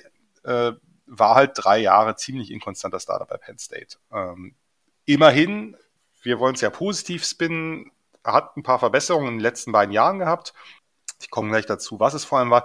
Das erste, was man dabei erwähnen sollte, ist, wie athletisch er getestet hat. Vielleicht, vielleicht polt ihr ihn ja doch für eine andere Position um oder so, oder nehmt ihn als Running Quarterback, weil 6'2, 218, also, ja, sagen wir mal jetzt erstmal durchschnittliche Quarterback, was aber eine 459 40, eine 4,2, äh, 425er Shuttle und vor allem 684er Cone ist Speed mit Quickness. Ähm, vielleicht äh, macht ihr aus ihm noch was anderes oder ein Special-Teamer oder ich will den Namen dieses äh, BYU Quarterbacks slash äh, was auch immer nicht nennen, der bei den Saints seit einiger Zeit sein Unwesen treibt, äh, aber ihr wisst, was ich meine. Ähm, ja, durchschnittlicher Arm, durchschnittliche Genauigkeit, durchschnittliches Ballplacement. Decision Making, wie gesagt, verbessert. Nicht gut, aber immerhin. Er hat also diese krassen Boneheaded Mistakes, die er die ersten Jahre hatte, ein bisschen abgestellt. Es gab immer noch die eine oder andere Situation, wo es ein bisschen Richtung Klatsch ging und dann hat er die Tendenz gehabt, plötzlich beim Laufen Ball einfach unvermittelt fallen zu lassen oder ähnliches. Aber das ähm, ja, ist nicht mehr so häufig vorgekommen. Was aber in der Tat, und Chris hat es ja gerade schon angesprochen, schon während der letzten Saison immer wieder, ne, weil man muss natürlich Sean Clifford, der halt mit Drew Allard halt hin, hinter sich auch noch einen, einen Top-Quarterback hat, einen Top-Recruit, den er jetzt ein Jahr noch quasi auf der Bank belassen hat, der schon auch ein paar Einsätze gesehen hat, aber eben Clifford war der unumstrittene Starter bei, äh, bei Penn State. Da wurde immer wieder dann äh, darauf eingegangen, ja, vielleicht hat er eine NFL-Zukunft, weil sein mentales Make-up so gut ist, seine Führungsqualitäten so gut sind, seine Toughness, nicht nur auf dem Feld, sondern auch und gerade da, natürlich damit, wie er sich verhalten hat in den Jahren, weil er hat halt Dauerkritik bekommen. Nicht ganz zu Unrecht, aber er hat halt immer wieder sehr, sehr viel Kritik einstecken müssen von der Fanbase, von den Medien. Dann kam eben jetzt der Five-Star. Warum startet der Five-Star nicht? Warum ist man, warum spielt man mit einem so limitierten Quarterback wie Sean Clifford weiter? Hat dann ja, wie gesagt, durchaus sich verbessert und hat eben aber auch eben diese Toughness, diese mentale Toughness bewiesen. Dennoch, ja, äh, ein Pick, der sicherlich für Stirnrunzeln gesorgt hat, um es mal nett zu formulieren. Also, so wie ich ihn jetzt kennengelernt habe, muss ich sagen, hatte ich immer das Gefühl, sobald ein bisschen Druck erscheint, wird es bei ihm eigentlich völlig chaotisch. Ähm, diese, du hast gesagt, boneheaded Mistakes, also diese großen, großen Fehler, wo man sagt, Gottes Willen, das darfst du auf gar keinen Fall machen, die sind ein bisschen weniger geworden, da gebe ich dir absolut recht. Ähm, man hat halt, also ich hatte eben nie das Gefühl, dass er so Spiele wirklich im Griff hat, sondern es war immer so ein bisschen on the line, dass sobald irgendwie ein bisschen was passiert, was er nicht so auf dem Schirm hat, dass es dann chaotisch wird, dass er dann Bälle blind wirft, dass äh, Spielzüge eigentlich sich nicht entwickeln lässt, sondern halt einfach dann, äh, ja, er hat immer eine relativ hohe ähm, ja, Quote an angebrachten Bällen, aber das liegt auch an einer ganzen Reihe von Screens, die er da äh, werfen durfte. Ähm, ja, ich hab's Gefühl, vielleicht kann Chris du dazu auch gleich noch was sagen, die Packers waren auch ein bisschen unter Druck, weil kurz vor Sean Clifford gab es halt einen Run auf diese ganze zweite, dritte Garde an Quarterbacks und ich glaube, die Packers wollten dringend noch einen haben. Und das ist so mein Gefühl, warum es dann am Ende Sean Clifford geworden ist. Jetzt nicht unbedingt vielleicht, weil sie von ihm super überzeugt waren, einfach nur, weil ja vielleicht einer der letzten ein, zwei auf einem Board waren, die es überhaupt wertgeschätzt haben. Ja, das wäre schon recht fraglich für mich. Ich meine, Tanner McKee ist in der sechsten Runde gegangen zu den Eagles noch. Ähm, wenn man Clifford zumindest on-field, ähm, sagen wir on-field technisch ähm, über McKee hat, ja, könnte man schon in Frage stellen, finde ich. Ähm, aber ja, also offensichtlich werden die Packers irgendwas gesehen haben in Clifford. Ähm, wahrscheinlich eher off the field seine Qualitäten, die wir anfangs angesprochen hatten. Aber ja, ich sitze ja auch ein bisschen Schulterzucken gerade, ehrlich gesagt, ähm, weil ich nicht so richtig weiß, wie ich es begründen soll. Aber es scheint ja so, dass die Packers auch ähm, seine On-Field-Skills zumindest nicht unfassbar schlecht fanden, weil dann würde man ähm, auch keinen 5-Runden-Pick investieren, sondern da dann, dann könnte man im Prinzip auch ähm, andere Backup-Quarterbacks einfach nach dem Draft verpflichten. Ja, ich, äh, wenn du eine Begründung haben willst, die kann ich dir, glaube ich, einfach leider nicht liefern. Ähm, aber Jan hat schön gesagt, jetzt bei den Picks, auch die noch kommen, man sollte jetzt hier über die Spiele an sich, denke ich, und Value insgesamt ähm, bis auf vielleicht einen Kandidaten, ähm, einfach aufgrund der Position, aber da kommen wir gleich noch zu, nicht großartig kritisieren. Also hier geht es dann einfach nur darum, ähm, Day 3 ist ja auch so ein bisschen immer der Scout-Tag für die Teams, ähm, wo dann die unbekannteren Spieler in Anführungszeichen zumindest genommen werden. Und da, ja, da ist es dann einfach auch Cherry-Picking und da jetzt irgendeinen Spieler zu kritisieren, was man dann auch oft in den sozialen Medien und so nach dem Draft mitbekommt und sieht, das ist in meinen Augen einfach, einfach Schwachsinn. Hat Jan auch im Prinzip schön eben gesagt am Anfang direkt. Ja, mit Panik meinte ich auch nur, dass innerhalb von 22 Picks vor den Packers dann fünf Quarterbacks über den Tisch gingen. Ich glaube, das könnte vielleicht ein bisschen was ausgelöst haben, dass man hier vielleicht ein bisschen früher zugeschlagen hat, als man es vielleicht eigentlich ja, wollte. Der klassische Weg ist ja oftmals dann so bei Leuten, die du als undrafted Free Agent willst, dass du vielleicht dann in Runde 7 dann noch äh, nimmst, um ihn auf jeden Fall zu sichern. Und einfach vom Gefühl her, da ist so eine kleine Welle losgegangen und die Packers saßen am Ende der Welle und hatten halt nicht mehr allzu viele Optionen. Was halt letztendlich nicht schlechter sein muss, weil sie den Spieler vielleicht auch ein bisschen später genommen hätten, sonst kommt das auch gleiche raus. Ich glaube nur trotzdem, dass man in dem Moment, also ich will jetzt, wie gesagt, wir sollten jetzt nicht zu lange uns äh, daran äh, aufkäsen oder so, aber dass man in dem Moment vielleicht souveräner sein muss als GM und sagen muss, okay, ist blöd gelaufen, das Board fällt schlecht, ähm, dann lasst uns doch einfach den höchsten Spieler draufnehmen. Das wird nicht Sean Clifford gewesen sein. Da bin ich doch relativ sicher. Aber ähm, letztlich. Wer weiß, vielleicht überrascht er uns alle und wir stehen in drei Jahren doof da und die ganzen anderen äh, DTRs, Clayton Tunes, McKees und so sind längst aus der Liga raus. Sean Clifford hält sich als Backup über Wasser. Who knows? Das wäre wirklich sehr überraschend. Dann lass uns mal zu jemand weitergehen, der vielleicht äh, ja, wesentlich spannender ist, ähm, weil den Pick habe ich schon ordentlich gefeiert, muss ich sagen, weil ich da ein bisschen, ja, ich sage mal was Spannendes drin sehe. Jemand, der sich, ähm, wenn alles gut läuft, dann doch zu einem soliden NFL-Spieler entwickeln könnte auf jeden Fall und Value haben könnte in der Position. Runde 5, Pick 159, Wide Receiver Dontavian Wicks, Virginia. Ähm, Jan, was sagst du zu der Personalie? Was, was zeichnet ihn aus? Warum könnte das ein guter Value-Pick sein? Ja, ist ein schöner Upside-Pick hier. Also fand ich, äh, wir reden ja nachher noch über einen anderen Receiver. Ähm, offensichtlich hatten die Packers noch Wunsch, neben Jaden Reed einfach noch ein bisschen mehr Size, noch ein bisschen mehr Power reinzubringen in ihr Receiving Core. Vielleicht auch einfach nochmal eine die X-Position, obwohl ich glaube, dass Wix da auch für äh, beide Outside-Positionen in Frage kommen würde, zu zu besetzen, beziehungsweise einfach da noch für Konkurrenz zu sorgen. Ja, Wix 61206, groß, lange Arme, große Pranken, Speed eher unterdurchschnittlich, aber relativ gute Explosivität. Ja, wir äh, kommen zu dem Thema 2021 versus 2022. Bei, bei Dontavian Wicks lässt sich das relativ leicht erklären. Der war halt in der Spread von Bronco Mendenhall 2021 halt ein absoluter Top-Performer und dann kam der neue Coaching-Staff, Tony Elliott, also der Ex-OC von Clemson und äh, ja, da hat er einen krassen Absturz hingelegt, aber da ist er nicht der Einzige, sondern die ganze Offense um Brandon Armstrong sah halt plötzlich nur noch halb so gut aus und das wäre schon relativ positiv, sagen wir mal. Äh, ja, machen wir es kurz. Dontavian Wicks ist Mr. Highlight Catch. Äh, 2021 gab es vielleicht keinen anderen Receiver, der so viele unfassbare Catches produziert hat. Ich habe, glaube ich, glaube ich, auch eine, eine, Watch auf Twitter, zumindest für ein paar Wochen, um die Dinger äh, festzuhalten. Also nicht nur Dontavian Wicks hat die Bälle festgehalten, ich habe äh, festgehalten, wie er die Bälle festgehalten hat. Body Control, Positionierung zum Ball und auch gegenüber dem DB, der Radius, das High Pointing, die One-Handed Catches, einfach fast alles. Ja, also gab halt wirklich so Plays, wo der, wo der DB ihn in, im Sprung undercuttet und er halt quasi quer in der Luft liegt und den Ball reinzieht. Oder quasi das Antonio Freeman Gedächtnisplay an der Endzone. Also äh, es dürfte den Packers besonders gefallen haben. Es gab all diese all diese Nummer, die Sideline-Skills.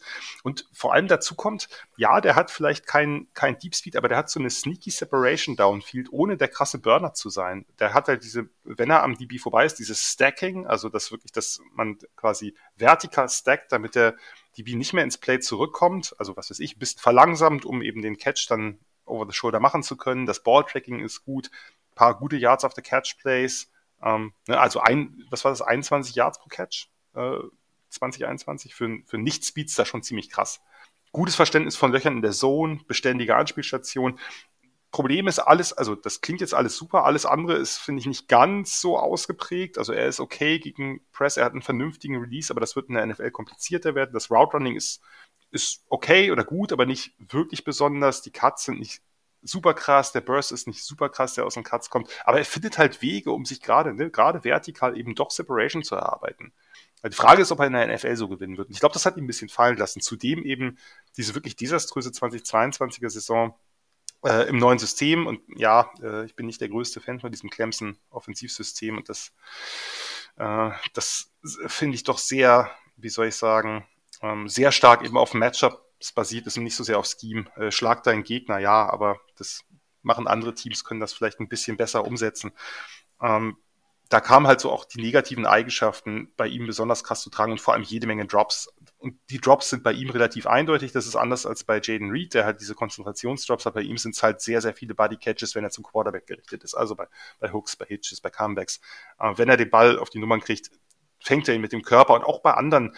Das ist komisch. Er macht zu viele Highlight-Catches, aber es sind auch immer wieder Bälle dabei, die er nachfassen muss, die er nicht nachfassen müsste.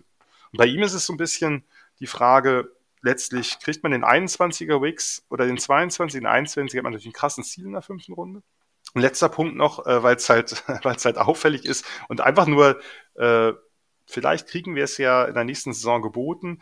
Äh, wie Jaden Reed hat auch Dontavian Wicks halt äh, Pässe geworfen und äh, das sah bei ihm sogar noch mal eine Ecke besser aus, diese Trickplays, als bei Jaden Reed, bei dem die Bälle doch ein bisschen in der Luft hingen. Bei Dontavian Wicks, der hat, äh, der hat da ein, zwei äh, Dinger gehabt, ähm, die wirklich, äh, die wirklich ein bisschen, bisschen Zunder dahinter hatten. Vielleicht kriegen wir so ein Play äh, nächstes Jahr als Trick-Play, vielleicht auf Jordan Love, wer weiß.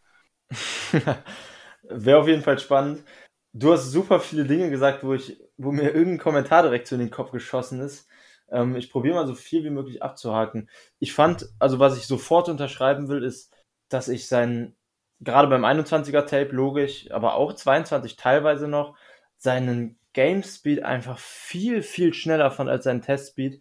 Er hatte, du hast es gesagt, diesen vertikalen Erfolg einfach super konstant, 21 eben vor allem.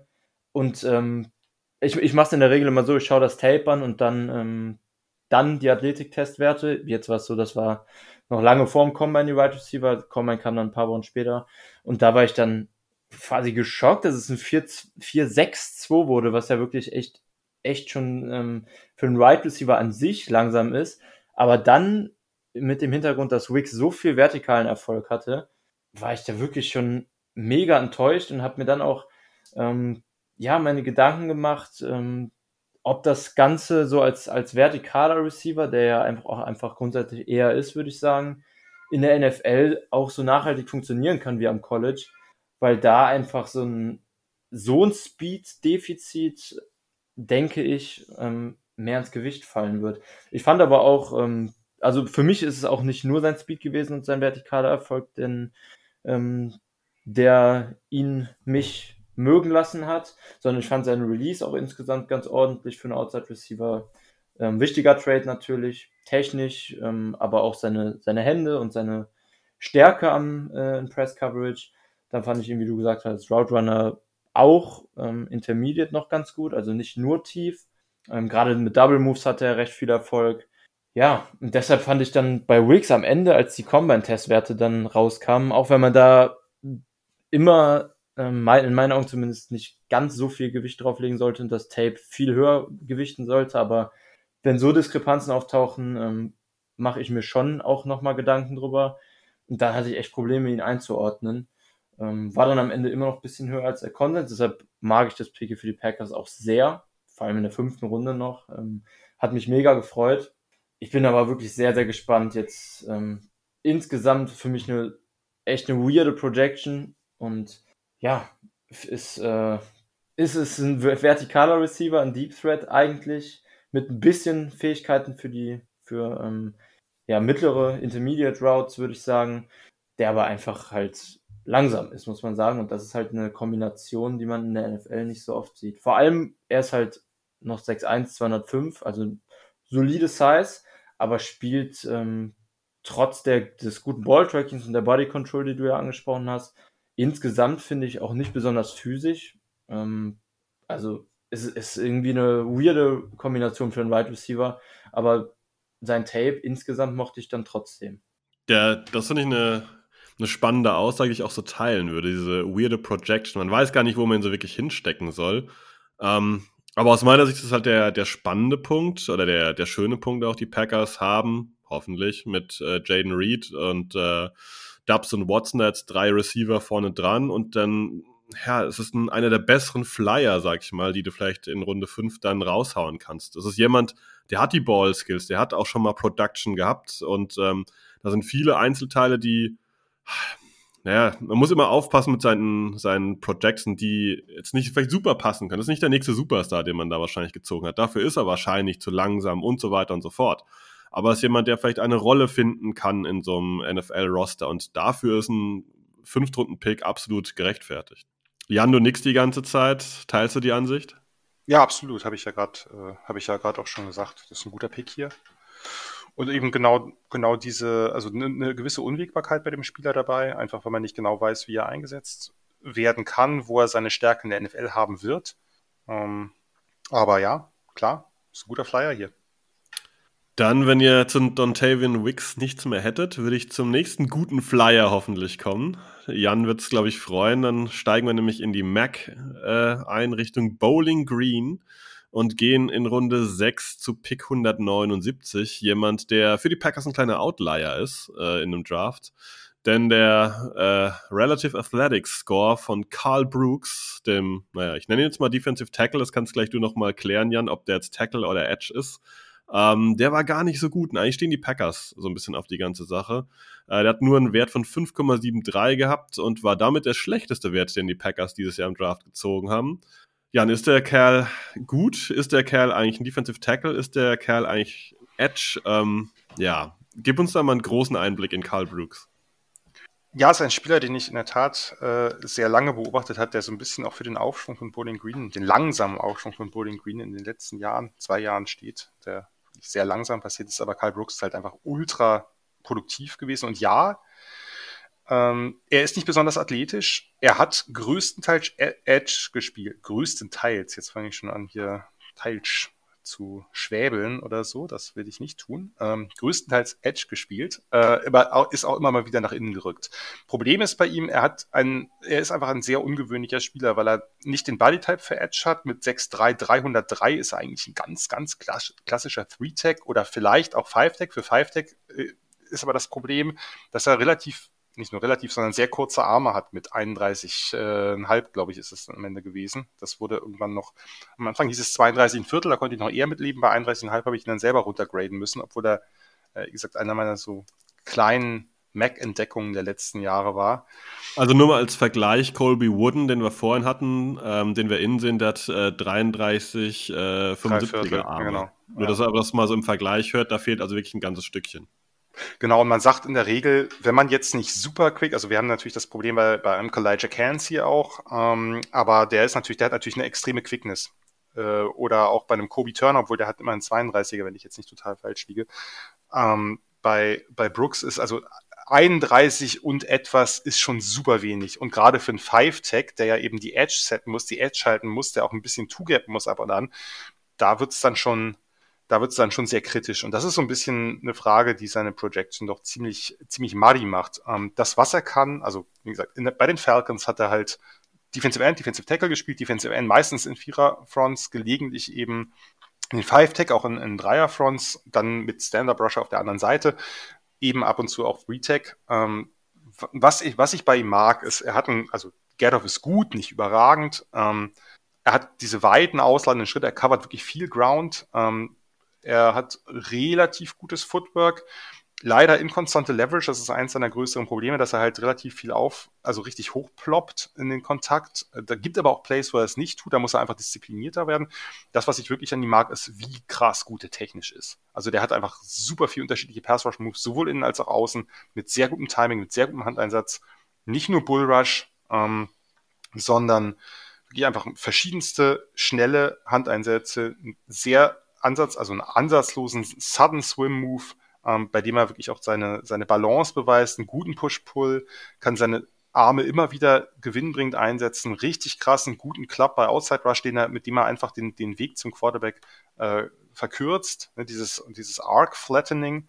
Ähm, die Rush Angles gefallen mir, aber der beste, der, das, sozusagen das gewinnbringendste waren, waren über die Jahre, also gerade insbesondere mit den letzten beiden Jahren halt wirklich diese, diese super smoothen, ansatzlosen Inside Moves, äh, ne? also dass er Outside Rush, Outside Arc und dann innen vorbeischlüpft, gar nicht mal unbedingt mit dem krassesten Cut, sondern wirklich Slithering, wie es so schön heißt. Ähm, auch die werden immer mal wieder mit, mit, äh, mit Moves, mit einem, mit einem, mit einem Club-Move zum Beispiel äh, vorbereitet. Ähm, insgesamt, also, und es gibt halt Move-Kombinationen, Move-Counters, eine Riesenmenge. Ich habe die bei mir auf dem, auf dem Blog mal alle aufgelistet, wer das interessiert. Das, das ist schon, das ist schon sehr stark. Die Frage ist halt, äh, die Projection ist eben ein bisschen unklar. Ne? Er kann halt, also auch Stunts, Slanting, Gap Shooting, ist manchmal ein bisschen unkontrolliert und es ist ein, eines seiner größten Probleme. Er ist halt, er ist halt ein Freelancer. Er, ähm, er hat zu viel Guessing, er behält seine Gap Assignments nicht immer im Auge, er ist zu sehr auf der Suche danach, das Big Play zu, zu machen. Das gelingt ihm auch oft genug, aber das wird in der NFL eben nicht so oft gelingen, sondern da kann man natürlich diese, sagen wir mal, leicht überaggressiven Tendenzen gegen ihn ausnutzen. Da hat er in der Mac leichtes Spiel gehabt oder relativ leichtes Spiel gehabt. Aber diese Pass Rush, also das, das technische Skillset ist relativ krass äh, für, für einen Spieler, der da letztlich auch so spät gegangen ist, weil das, das findet man selten. Wir haben das bei Fehoko noch gehabt vielleicht, aber das wird, aber da wird es dann schon eng und auch Fehoko hat nicht ganz das, die Variabilität wie, wie Carl Brooks gehabt, ist sowieso ein ganz anderer Typ, aber ist so einer der, der technisch versierteren Late Round Rusher. Und ähm, ja, gegen den Lauf ist es lala, also das ist durchaus okay, aber er hat nicht immer den besten Anchor. Das ist auch wieder eine Frage der Leverage, nicht immer das, die konstante Base, konstanteste Base. Ähm, lustigerweise, da wo er am wenigsten Overpursuit und am wenigsten Guessing macht, ist halt bei Option und Zone Replays. Das, das, das kriegt er relativ gut hin, genauso wie Plays, die halt lange dauern. Irgendwelche viel zu langen Counters. Ja, äh, interessanter Spieler, sehr, sehr produktiv, äh, einer der produktivsten äh, Defender in der Mac in den letzten Jahren. Aber ist so ein bisschen die Frage, was, äh, was macht man mit ihm in der NFL? Ich habe, äh, als ich, als ich das erste Mal schrieb, da dachte ich aber noch an zumindest 32,5 Arm oder was erst kolportiert wurde, dachte ich noch, naja gut, du kannst halt auf 5 Tag stellen. Hat nicht die ideale Armlänge, aber das ist absolut okay. Ähm, ich glaube, wenn ich jetzt mich nicht total irre, hatte Dean Lowry auch nicht die krassesten Arme, oder? Oder verwechsel ich das gerade? Ich weiß es nicht. Ohne jetzt seine Zahlen zu kennen, ich glaube, waren auch eher kürzer, oder Chris? Ich weiß es aus dem Kopf auch nicht, ehrlich gesagt. Ähm, anyway. Aber können wir ja checken, nur, parallel. Nur ein, nur 31er, das ist halt schon, das ist halt schon grenzwertig äh, für die NFL da. Und da muss man halt dann gucken, wo, wo, wo gehört er hin? Er war außen etwas produktiver als innen müsste in der NFL wahrscheinlich eher innen spielen oder kann er halt Five spielen? Das wird er bei den Packers wahrscheinlich tun, vermute ich doch mal. Oder wie seht ihr das? Ähm, hab gerade ge gecheckt, du hast recht, Laurie 31er Arme tatsächlich. Glatt sogar. Das war, das war noch äh, Nordwestern, diese typischen Nordwestern ja. Ends. Kräftig, relativ kurze Arme.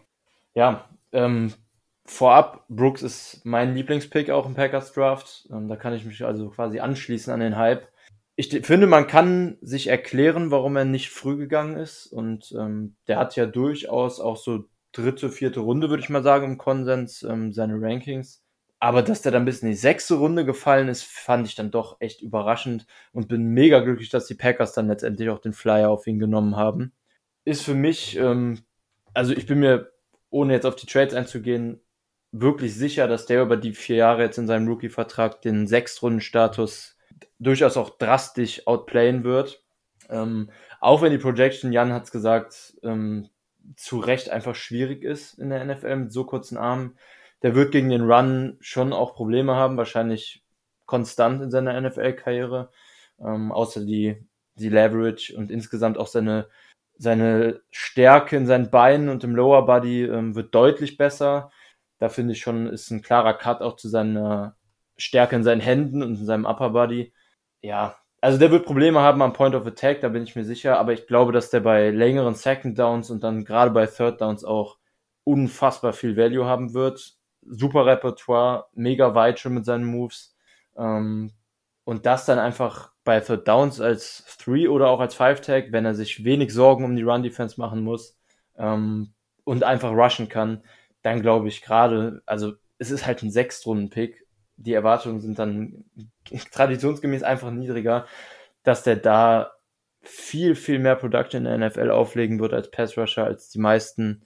Ähm, gerade die sich dann eben auch nicht, was ja der Großteil der Fans auch eben nicht tut, ähm, Pre-Draft mit Spielern beschäftigen, dass der da einfach absolut äh, einen bleibenden Eindruck hinterlässt als Sechs-Runden-Pick und echt eine gute NFL-Karriere auch haben kann, zumindest als Rotational-Spieler. Ähm, ob der dann eben irgendwann mal bei First Downs auch konstant auf dem Feld steht, ja, ähm, lasse ich mal offen. Weiß ich nicht. Ist jetzt schwierig zu beantworten im Moment noch mit den, mit der halt wirklich krassen Armlength. Ähm, aber ich denke wirklich, dass er als Pass Rusher eine mindestens solide NFL-Karriere haben kann. Also da bin ich wirklich echt, echt hoch bei Brooks und bin sehr, sehr froh, dass er bei den Packers ist. Spannender Punkt ist vielleicht, dass die Packers, während sie ja die letzten Jahre gerne mal kritisiert wurden für die Drafts, ich glaube, ob die Gesamtbewertung kommen wir später noch, letztes Jahr mit Enak Bari und dieses Jahr mit Carl Brooks zwei Leute gefischt haben, die auf vielen Boards deutlich höher waren. Und ähm, Enak Bari hat es letztes Jahr bewiesen, dass er eine gute Rotationsrolle einnehmen kann. Ähm, wäre auch deiner Meinung nach, dass das Ceiling, Jan, dass er so eine Rotationsrolle einnimmt, einfach ja, ich sag mal 30, 40 Prozent der Snaps vielleicht spielen kann, aber nie auf Starter-Level kommt. Also ich, eh eine Projection Runde 6 reden wir hier, aber ähm, würdest du sagen, so trotz, dass du ihn sehr, sehr schätzt, dass das eigentlich so wirklich das Limit ist, dass man nicht overhyped ist? Keine Ahnung, kann ich schwer sagen. Hat man bei Dean Lowry, glaube ich, damals auch gesagt. Und der hat dann gestartet. Also, ähm, ich weiß es nicht. Ich habe, wie gesagt, ich habe den einfach über, über die Jahre relativ intensiv mir die, die Dienstag und Mittwoch Nächte um die Ohren geschlagen, um diese Spieler zu äh, schauen, zu denen es ja auch immer noch, also sehr, bei, bei Brooks gibt es ja immer noch relativ wenig Tape, was mich wundert. Also das äh, gibt Highlights und glaube ich drei Cut-Ups oder so, das äh, ist so ein bisschen mau. Ähm, die, ich, ich will es nicht zu hoch, ich will es nicht zu hoch greifen, weil letztlich, äh, glaube ich, wir hatten das ja, Spieler fallen aus dem Grund. Und ich glaube, bei Brooks, Chris hat es ja gerade angesprochen, ist, sind die Gründe auch relativ klar. Äh, und es gibt ja oft Spieler, die, ähm, die vielleicht jetzt athletisch nicht so viel mitbringen. Und ihr habt es ja gesagt, die Packers sind offensichtlich, das war mir nicht so geläufig, aber äh, nehme ich gerne äh, mit auf, sind offensichtlich ja dann doch eher Russ-orientiert, vielleicht nicht so krass wie die Coles oder so und Ballard, aber zumindest schon im Prinzip. Ähm, da passt er dann nicht ganz so rein und vielleicht, aber ja, wir, wir wissen es nicht. Ich hätte, ich hätte ihn wahrscheinlich eher in einer Viererfront gesehen, aber die Packers werden sich was, was bei gedacht haben und vielleicht klappt das viel, viel besser als das, was ich mir jetzt in meinem Hirn hier irgendwie zurecht konstruiert habe oder so. Und ähm, ja, ist, ich, also ist ein, ist ein sogenannter Stil, wobei, wie gesagt, man muss da vorsichtig sein, weil Spieler fallen, weil sie fallen und nicht, weil die Teams irgendwie äh, vergessen, dass der Spieler noch auf dem Board ist. Aber ich würde auch nicht sagen, dass, also Inak Bari war halt nochmal ein krasserer, also der, der, der Unterschied zwischen dem Konsensboard und, also bei, bei Brooks ging es schon sehr auseinander. Also es gab einige, wie offensichtlich wir drei, die relativ hoch waren. Es gab aber auch viele, die ihn ziemlich niedrig hatten. Also da war, glaube ich, die Range etwas größer. Bei Inak Bari war die, war die Range vielleicht, hörte in irgendwie einer vierten Runde auf, äh, im schlechtesten Fall oder so. Und äh, den hat, das war auch sechste, Ja, ne? Fünfte, glaube ich, oder? Fünfte. Ich meine auch fünfte, fünfte. Ja. Okay. Ja, gut, aber trotzdem äh, ein, ein Pick, der damals für äh, viel Applaus gesorgt hat, einfach weil, klar, nicht der, nicht der athletische Marvel, aber halt diese, diese, diese doch technische äh, Nuanciertheit natürlich hat, muss seinen Wert haben. Und ich glaube, sie hat es auch bei Karl Brooks. Ist nicht derselbe Typ natürlich, aber äh, wenn Spieler so ein breites Repertoire haben, dann wird es für Überraschungen sorgen, Armlänge hin oder her. Und auch Explosivität hin oder her. Wie groß es sein wird, ich bin gespannt. Ich würde es ihm gönnen. Ich gönne es insbesondere den, den Pass-Rushern aus der Mac immer sehr. Aber äh, warten wir es ab und natürlich äh, würde ich es euch auch gönnen, um mich hier mal einzuschleimen. Wir würden es uns auch gönnen. Ja, das glaube ich. nee, aber es ist auf jeden Fall, glaube ich, wir können festhalten, ein Pick, der äh, Production hatte, der entsprechendes Upside bietet, dass man wirklich mal irgendwann in Zeitraum X davon sprechen kann, dass das potenziell ein Stil gewesen sein könnte, weil den Stil-Button, sag ich mal, den, den klebt jeder jetzt ganz gerne relativ zügig äh, nach dem Draft auf irgendwelche Spieler drauf, aber hier könnte die Production einfach darauf hinweisen, dass da was kommen könnte. Alles andere wird die Zeit zeigen. Ähm, ja, ich, ich sag mal so, ihr habt, wenn man sich das Ganze mal anguckt, habt ihr jetzt schon eine relativ coole Front Seven zusammen, oder? Also gerade, also, ne, müssen sich erst beweisen und sechste Runde und klar, dies, das haben wir ja alle drei schon äh, viel relativiert gerade, aber das sieht doch eigentlich ganz nice aus, oder seht ihr das anders? Also ich finde das auch. Ich habe gerade heute einen Tweet gelesen, dass, glaube ich, äh, nur vier Spieler bei den Packers älter als 28 sind. Ähm, da ist Preston Smith dabei. Und wenn man sich das komplette Paket mal jetzt so vorstellt, Gary, Vanessa, äh, Kenny Clark, Devonta Wyatt, Enakbari, Carl Brooks, das ist schon eine Kombi, die ich relativ cool finde. Also da, wenn du mich da jetzt fragst, wen mag ich da am wenigsten, kann ich dir gar nicht jemanden nennen, sondern weil ich sie alle eigentlich ganz cool finde. Also es ist eine eine schöne Line, die die Packers da so zusammengebaut haben. Das war vor Jahren nicht so. Da konnte ich schon noch ein, zwei Leute sagen, die mich ein bisschen genervt haben. Chris, geht es dir auch so? Ich wollte gerade sagen, vor Jahren ist ja sogar noch nett ausgedrückt, war ja im Prinzip letzte Saison auch noch so. Ähm, also auf jeden Fall, ich bin, äh, ich bin hyped. Und ja, wenn wir bei.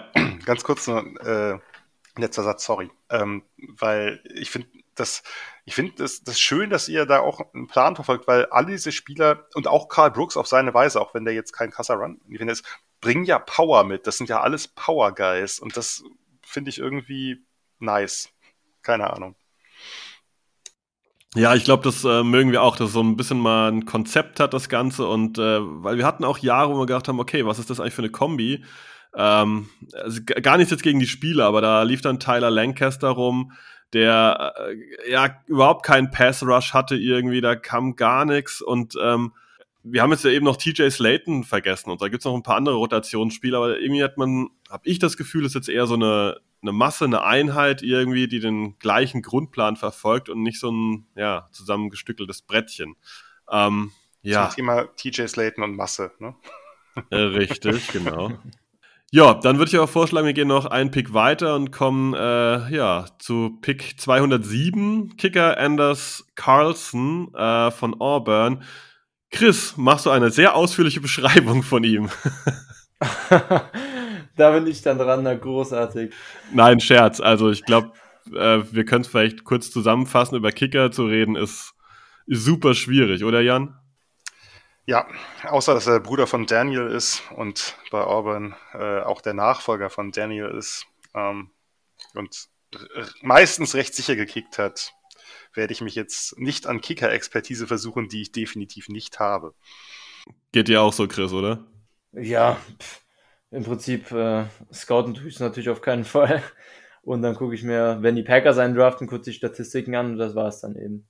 Ja, ist ganz lustig immer. Ähm, Special-Teamer, wenn die gedraftet werden, wird ja auch oft dann ein bisschen, bisschen gefeiert und bei den Packers der Pre-Draft auch immer, zumindest bei uns auf dem Discord, der Running Gag mit dem Long Snapper unterwegs, jetzt seit Jahren schon. Ist nicht ganz einer, aber zumindest ein Special-Teamer. Ähm, ja, also ich bin, keine Ahnung, ich, es, es ist halt auch ein spätes, spätes Draft-Pick. Ist in Ordnung, aber wieso NFL-Teams das machen, werde ich persönlich nie verstehen. Warum nicht äh, Offense- oder Defense-Spieler, die man dann irgendwie noch irgendwie mit ein bisschen Upside verbindet, genommen werden. Ja, keine Ahnung. Aber ähm, vielleicht auf die Packers bezogen. Für Crosby sollte es das dann vermutlich es gewesen sein, nehme ich mal an, wenn man schon einen Draftpick in einen Kicker investiert. Ähm, wenn nicht, dann wäre es äh, noch etwas fragwürdiger in meinen Augen, das hier zu investieren in der sechsten Runde. Aber ja, kann sehr gut sein, dass die ähm, Ära Mason Crosby bei den Packers damit dann jetzt beendet ist. Dem würde ich zustimmen. Ich glaube, auf dem Roster liegt im Moment auch noch Parker White unter Vertrag. Und Mason Crosby ist ja Free Agent und ähm, ich glaube nicht, dass der zurückkehrt. Und ich glaube, das können wir als Takes zu dem neuen Kicker auch, glaube ich, stehen lassen. Alles andere wird die Zeit zeigen. Du hast schon super erwähnt, Chris, dass ja, der, der Run auf die Kicker manchmal unverständlich ist. Ich glaube, der höchste dieses Jahr war Jake Moody Richtung 49ers in Runde 3 oder was Ja. auch immer. Ja, Ja, sorry, das ist nochmal eine ganz andere Galaxie. Wa- Wahnsinn. Sorry, kann ich anders sagen. Ja. Ähm, dann schlage ich vor, Chris, weil du schon länger nicht mehr jemand äh, beschrieben hast, wie wäre es mit Carrington Valentine, dem Siebtrunden-Pick an 232, Cornerback von Kentucky? Sehr gerne. Ähm, hatte ich vor dem Draft nicht gesehen, ähm, habe ich mir dann nach dem Draft angeschaut. Fand ich eigentlich als Siebtrunden-Pick ganz ordentlich insgesamt, muss ich sagen. Also 5'11, 193 Pfund, 32 ein Viertel Arme, würde ich sagen, sind alles so solide Werte für einen Cornerback insgesamt. Und ist ein Spieler, der einfach physisch gespielt hat auch. Also super kontaktsuchender Playstyle. Ähm, das Tape gegen Cedric Tillman kann ich nur empfehlen gegen Tennessee. Das war wirklich fun to watch im, äh, im wahrsten Sinne. Die haben sich da beide nichts gegeben in Sachen Aggressivität und Physis, sah teilweise eher aus wie ein Streetfight. Ähm, war auf jeden Fall ein entertaining Tape. Ähm, fand ich auf jeden Fall in Man-Coverage besser als in Zone-Coverage. Hatte auf jeden Fall Snaps dabei, wo er physisch und auch echt sticky gespielt hat. Mit 193 Pfund ähm, ist dann die Frage, wie einfach das in die NFL zu übertragen ist. Ähm, und dazu kommt dann eben auch, dass er wirklich gute High-End-Raps hatte, aber einfach sehr inkonstant, fand ich noch war. Ähm, und das gilt eigentlich für alle Bereiche. Also im Press-Coverage, wie gesagt, sehr, sehr aggressiv. Oft dann aber auch einfach zu aggressiv, wo er dann Probleme mit seiner Balance bekommen hat. Ähm, zu aggressiv dann mit, mit beiden Händen versucht hat zu punchen und dann den Receiver einfach auch oft verpasst hat.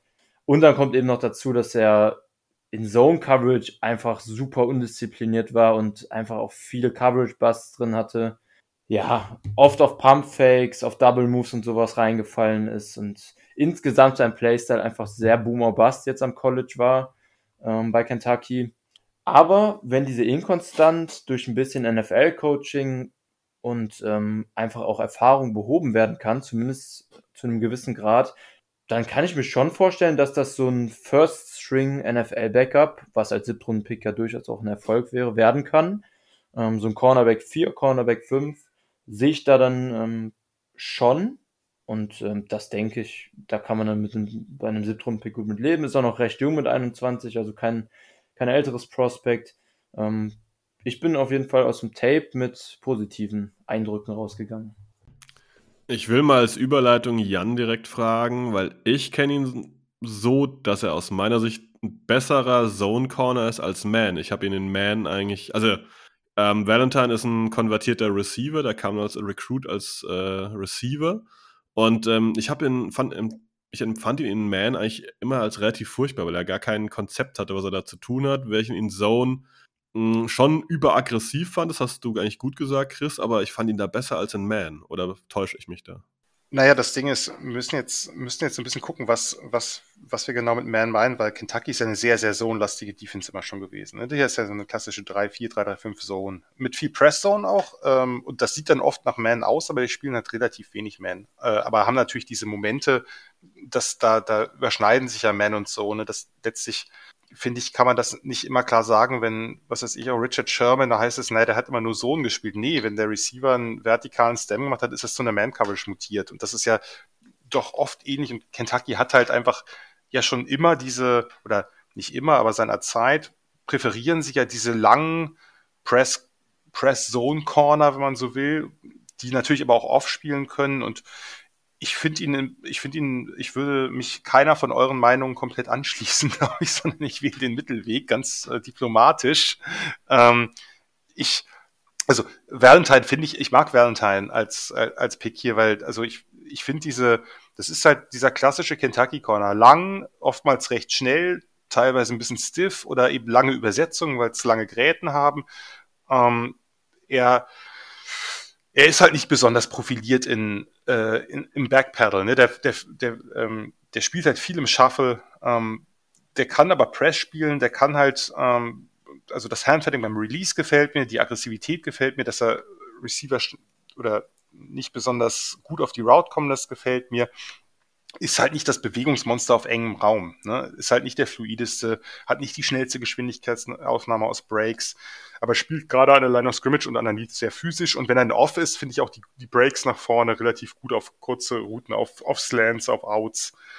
Ähm, und er, äh, er attackiert eben auch aggressiv den Basket des Receivers. Dadurch sind eine Menge Incompletions resultiert, die eigentlich hätten Catches sein können oder sogar müssen. Ähm, also was ich mag, wenn er in Off spielt, diszipliniert zurück, Blick zurück zum Play. Äh, auch daraus resultiert eine Menge PBUs.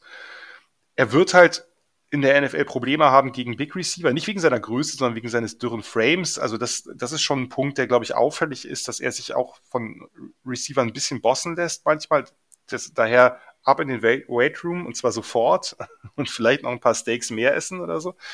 Ähm, er hat halt den, dieses physische Mindset, was mir gefällt. Wie gesagt, er wird nie der, der wendigste äh, Man-Corner sein, das, äh, aber ich glaube, dass er, dass er auch Man spielen kann. Wie gesagt, wir reden jetzt von einem Siebtrunden-Pick. Ähm, der muss sich ent entwickeln. Der hat jede Menge Special Teams-Erfahrung. Das spielt hier eine Rolle für viele Teams. Ähm, er hat, er war relativ produktiv in der guten SEC-Defense. Auch das spielt eine Rolle für viele Teams. Ähm, wie gesagt, ist nicht wird jetzt wahrscheinlich wie alle Siebtrunden-Picks nicht den großen oder die meisten Siebtrunden-Picks nicht den großen Impact in der NFL haben, aber das ist ein Flyer, genau so ein Spieler wie Carrington Valentine ist ein Flyer, den ich in der Runde absetze. Oder ich hätte ihn früher schon abgesetzt, aber den man in dieser Runde absetzen kann. Ähm, der Chris hat ja schon seine Prognose ein bisschen rausgehauen. Er hat gesagt, er wäre damit zufrieden, wenn das ein First String ja, äh, Backup werden würde. Würdest du sagen, das kann man ihm zutrauen mit diesen, äh, mit den Maßen, mit seinem Skillset, was er bislang gezeigt hat? Das, ähm, wie gesagt, wir reden jetzt langsam über Siebtrunden-Picks. Wir sind wirklich ganz, ganz tief drin. ähm, und Chris hat selbst gesagt, es wäre ein Riesenerfolg, aber man könnte schon ja. aus allen Teilen sagen, die Möglichkeit ist gegeben, oder? Die Möglichkeit ist gegeben. Wie gesagt, ich finde, äh, hier reden wir über Flyer. Wir reden über Spieler, die halt relativ unfertig sind, die hier oder da größere Lücken haben, weil sonst wären sie nicht, würden sie nicht in dieser Region äh, fallen, die aber trotzdem einige spannende Tools mitbringen. Und ich finde, dass Carrington Valentine eben mehr als nur ein oder zwei, also nicht nur in einem Bereich welche mitbringt, sondern durchaus ein paar mehr. Der hat, der hat halt ein unrundes Spiel. Das muss man, das muss man, na, sagen wir mal, verfeinern oder da muss man halt die Ecken und Kanten abfeilen. Aber er ist eben noch jung, er hat eine gewisse Erfahrung in der SEC, das heißt eine gewisse Toughness, äh, wie gesagt, ein bisschen, bisschen mentale Toughness wird er mitbringen. Oder finde ich, sieht man auch ein bisschen, ohne das jetzt überzuinterpretieren. Ich will jetzt nicht Küchenpsychologie hier äh, einbringen, aber für mich ist das ein Spieler, der, so, der, der das Potenzial dazu hat. Und ähm, von daher, ich kann an diesem Pick äh, wirklich nichts Negatives finden. Und das heißt nicht, dass er jetzt unbedingt natürlich nachher sich entsprechend entwickelt für das, was äh, Chris gesagt hat oder vielleicht sogar noch ein bisschen mehr. Das werden wir sehen. Das, da sind natürlich eine ganze Menge Faktoren noch einfach äh, dann dafür verantwortlich, die wir jetzt gar nicht beeinflussen können. Aber, oder auch vielleicht, also die Packers mehr beeinflussen können, aber auch nicht alle. Ähm, und wie gesagt, ich finde finde das hier einen sehr, sehr sinnvollen Pick. Ähm, weil letztlich geht es ja darum, dass man irgendwo Spieler identifiziert, die, wenn sie sich entwickeln, einen weiterbringen können. Und ich finde, dass, dass Valentine dafür doch einiges Nettes mitbringt. Ich glaube, das kann man so stehen lassen und fast diesen Begriff sinnvollen Pick nehme ich mal als Überleitung und äh, gib mal an Chris ab.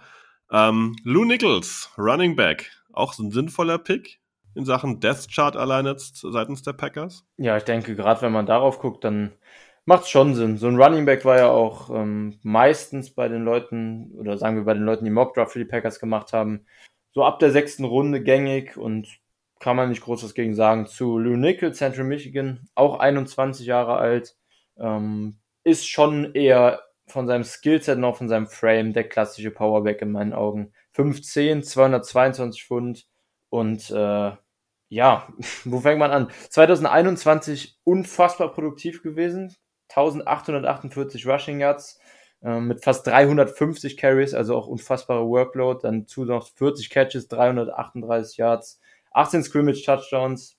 Also nächster Spieler, wo 2021 deutlich besser war.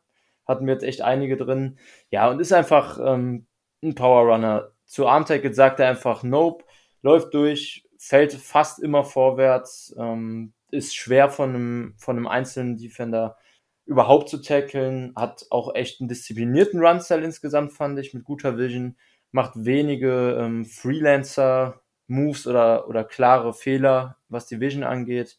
Und äh, ja, ist, das sind im Prinzip für mich ganz klar seine Stärken gewesen, was dann eben auf der negativen Seite ein bisschen abfällt, gerade bei der Masse, die er mitbringt, ähm, ist seine Lateral Agility. Er ist jetzt bei, bei seitlichen Cuts einfach nicht der schnellste, ähm, macht im Open Field, also er geht ganz klar durch, Spieler durch, als an ihn vorbei.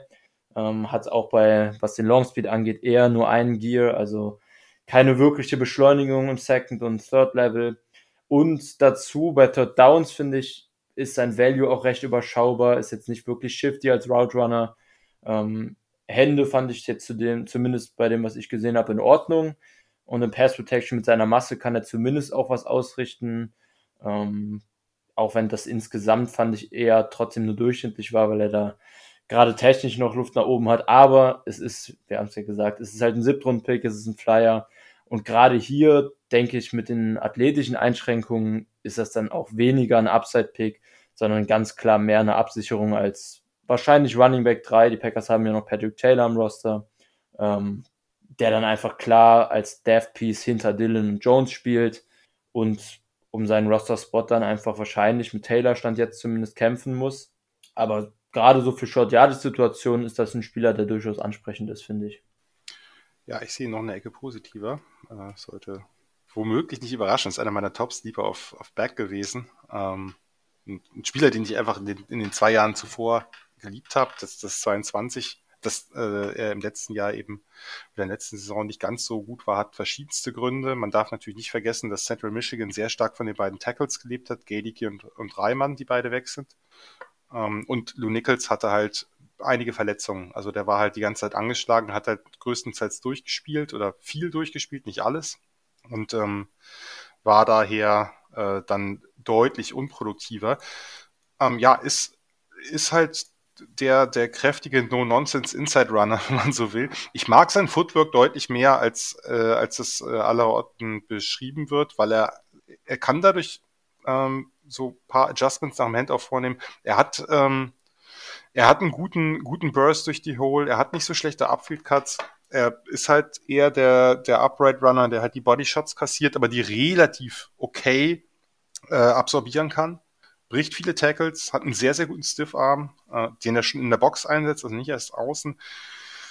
Kein Top-Speedback, aber hat so ein, naja, sagen wir mal, ist ein bisschen Deceiving Speed. Wenn er in Schwung ist, ist er nicht, nicht so ganz leicht aufzuhalten. Hat, finde ich, ein paar interessante Lateral Moves und Stutters, also die kamen immer mal wieder im äh, 2021. Gute Contact Balance, fällt nach vorne, als Receiver aus dem Backfield nicht ungefährlich, ähm, aber ein bisschen inkonstant. Ein paar Drops. Ich mag ihn. Also ich, äh, ich mag Lou Nichols. Ich habe es sehr gefeiert, dass er dann doch noch gedraftet wurde. Ähm, und wünsche ihm, auch wenn ich nichts gegen Patrick Taylor und allgemein Memphis Backs habe, dass er die äh, Nummer 3 Position bei euch ergattern wird.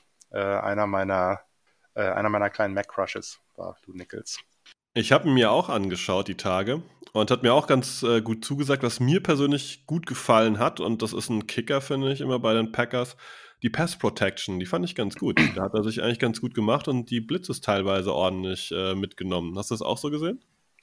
ist ein Bereich, in, wir reden von College Backs, ne? gerade von College Backs, die natürlich, also äh, ähm, man muss dazu sagen, CMU hat ja eine sehr, sehr weirde Offense gespielt mit äh, zeitweilig, also gerade 2021 hatten sie, konnten sie sich nicht auf einen Quarterback einigen und haben dann zum Teil mit mehreren Wildcat Quarterbacks noch gespielt, unter anderem Lou Nichols, aber nicht nur, äh, und äh, Pimpleton im Receiver und so, also das war sehr, sehr seltsam und haben deshalb auch nicht so viel klassische Dropback-Situationen gehabt. Aber das, was, was ich gesehen habe, denke ich auch, das hat verrät zumindest Potenzial, dass er da, dass er da was, äh, dass er da was leisten kann. Aber, aber Christian natürlich recht. Letztlich geht es ja erstmal darum, ähm, bei, bei Third Downs wird man ihn jetzt, obwohl ich ihn im Receiving ein bisschen besser einschätze, oder zumindest sein Potenzial minimal höher einschätze als vielleicht der Konsens oder so, wenn es überhaupt da einen Konsens gibt bei Lou Nichols, ähm, wird man ihn wahrscheinlich nicht so oft sehen, sondern erstmal ist er natürlich der Powerback. Und äh, also bei Third Downs wird man ihn sehen, aber die Third Downs sind wahrscheinlich eher kürzerer Natur, wenn er es überhaupt ins Roster schafft. Wir reden hier,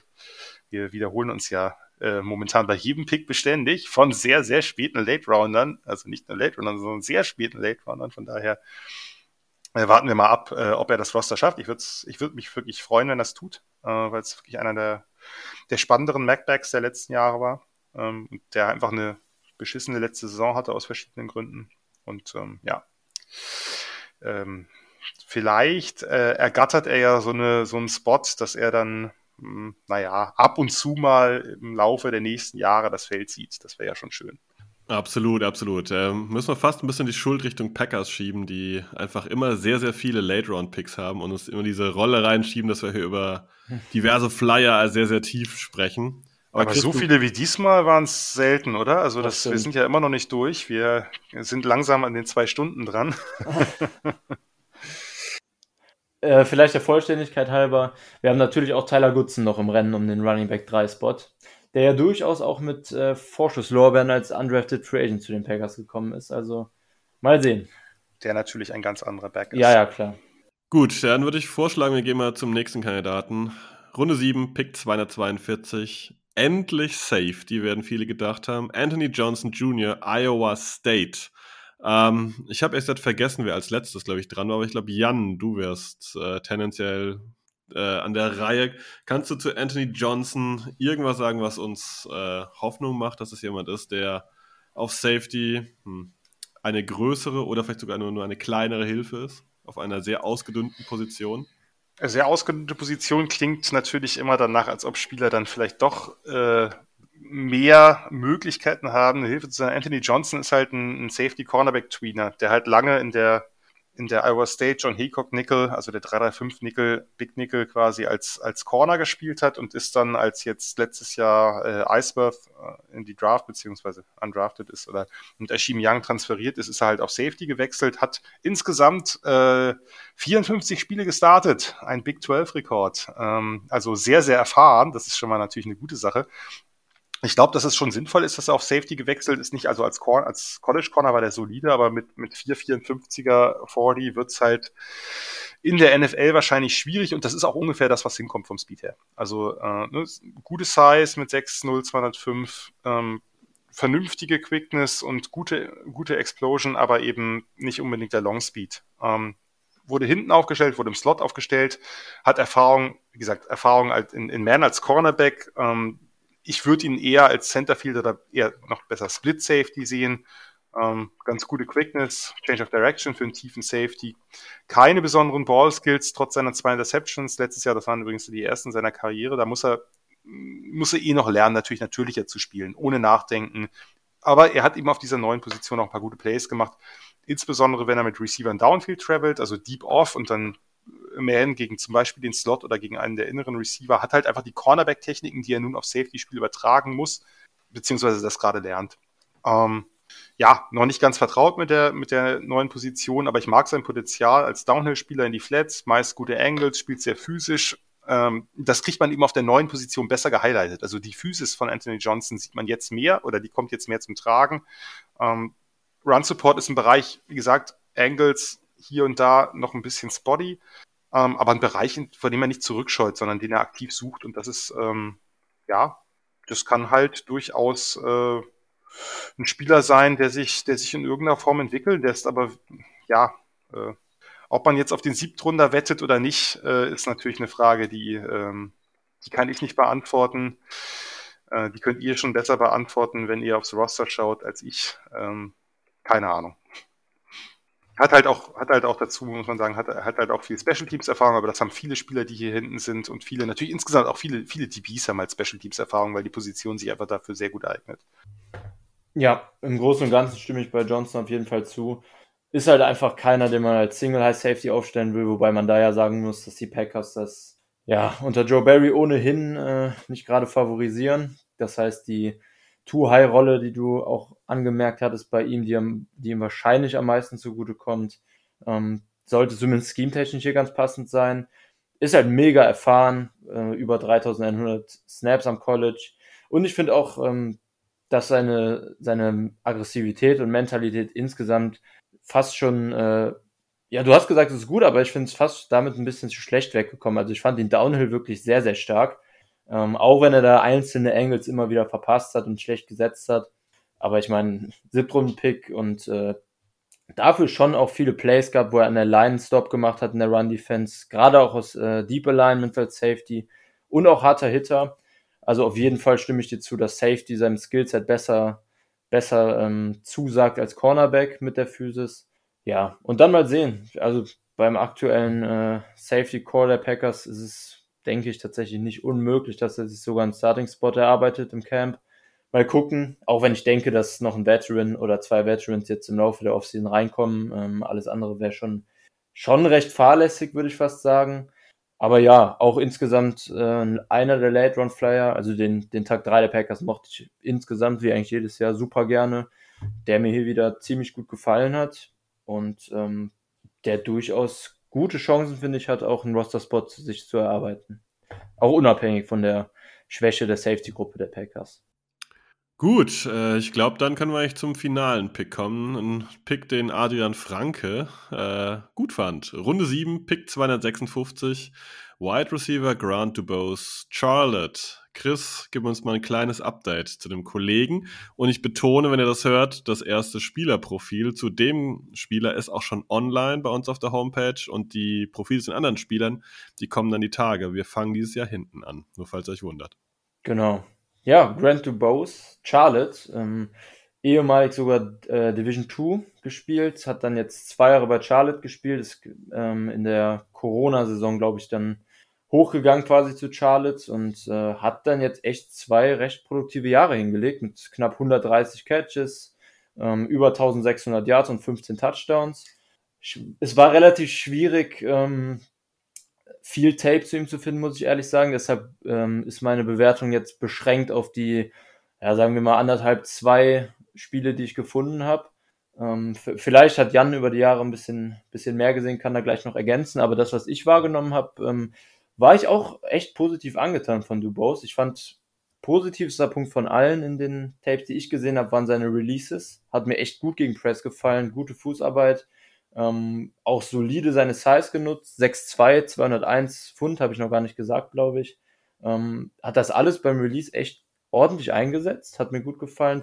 Auch viele Contested Catches gehabt. Ähm, gute Body Control. Ballskits fand ich ziemlich gut hatte wirklich viele Bälle einfach in 50-50 Coverage geworfen bekommen, ähm, auch Backshoulder Fades, viele Jump Balls und ich fand insgesamt sein Skillset als Outside Right Receiver einfach sehr rund, ähm, ohne richtig klare Schwächen, weil auch wenn Separation kreieren und Route Running jetzt nicht seine Elite-Trumpfkarte ist, fand ich das trotzdem noch solide, weil er auch da seine Size ganz ordentlich eingesetzt hat und gerade bei Inbreakern und ähm, und bei Post Routes hat er dann schon auch ähm, Damage in der Defense kreieren können.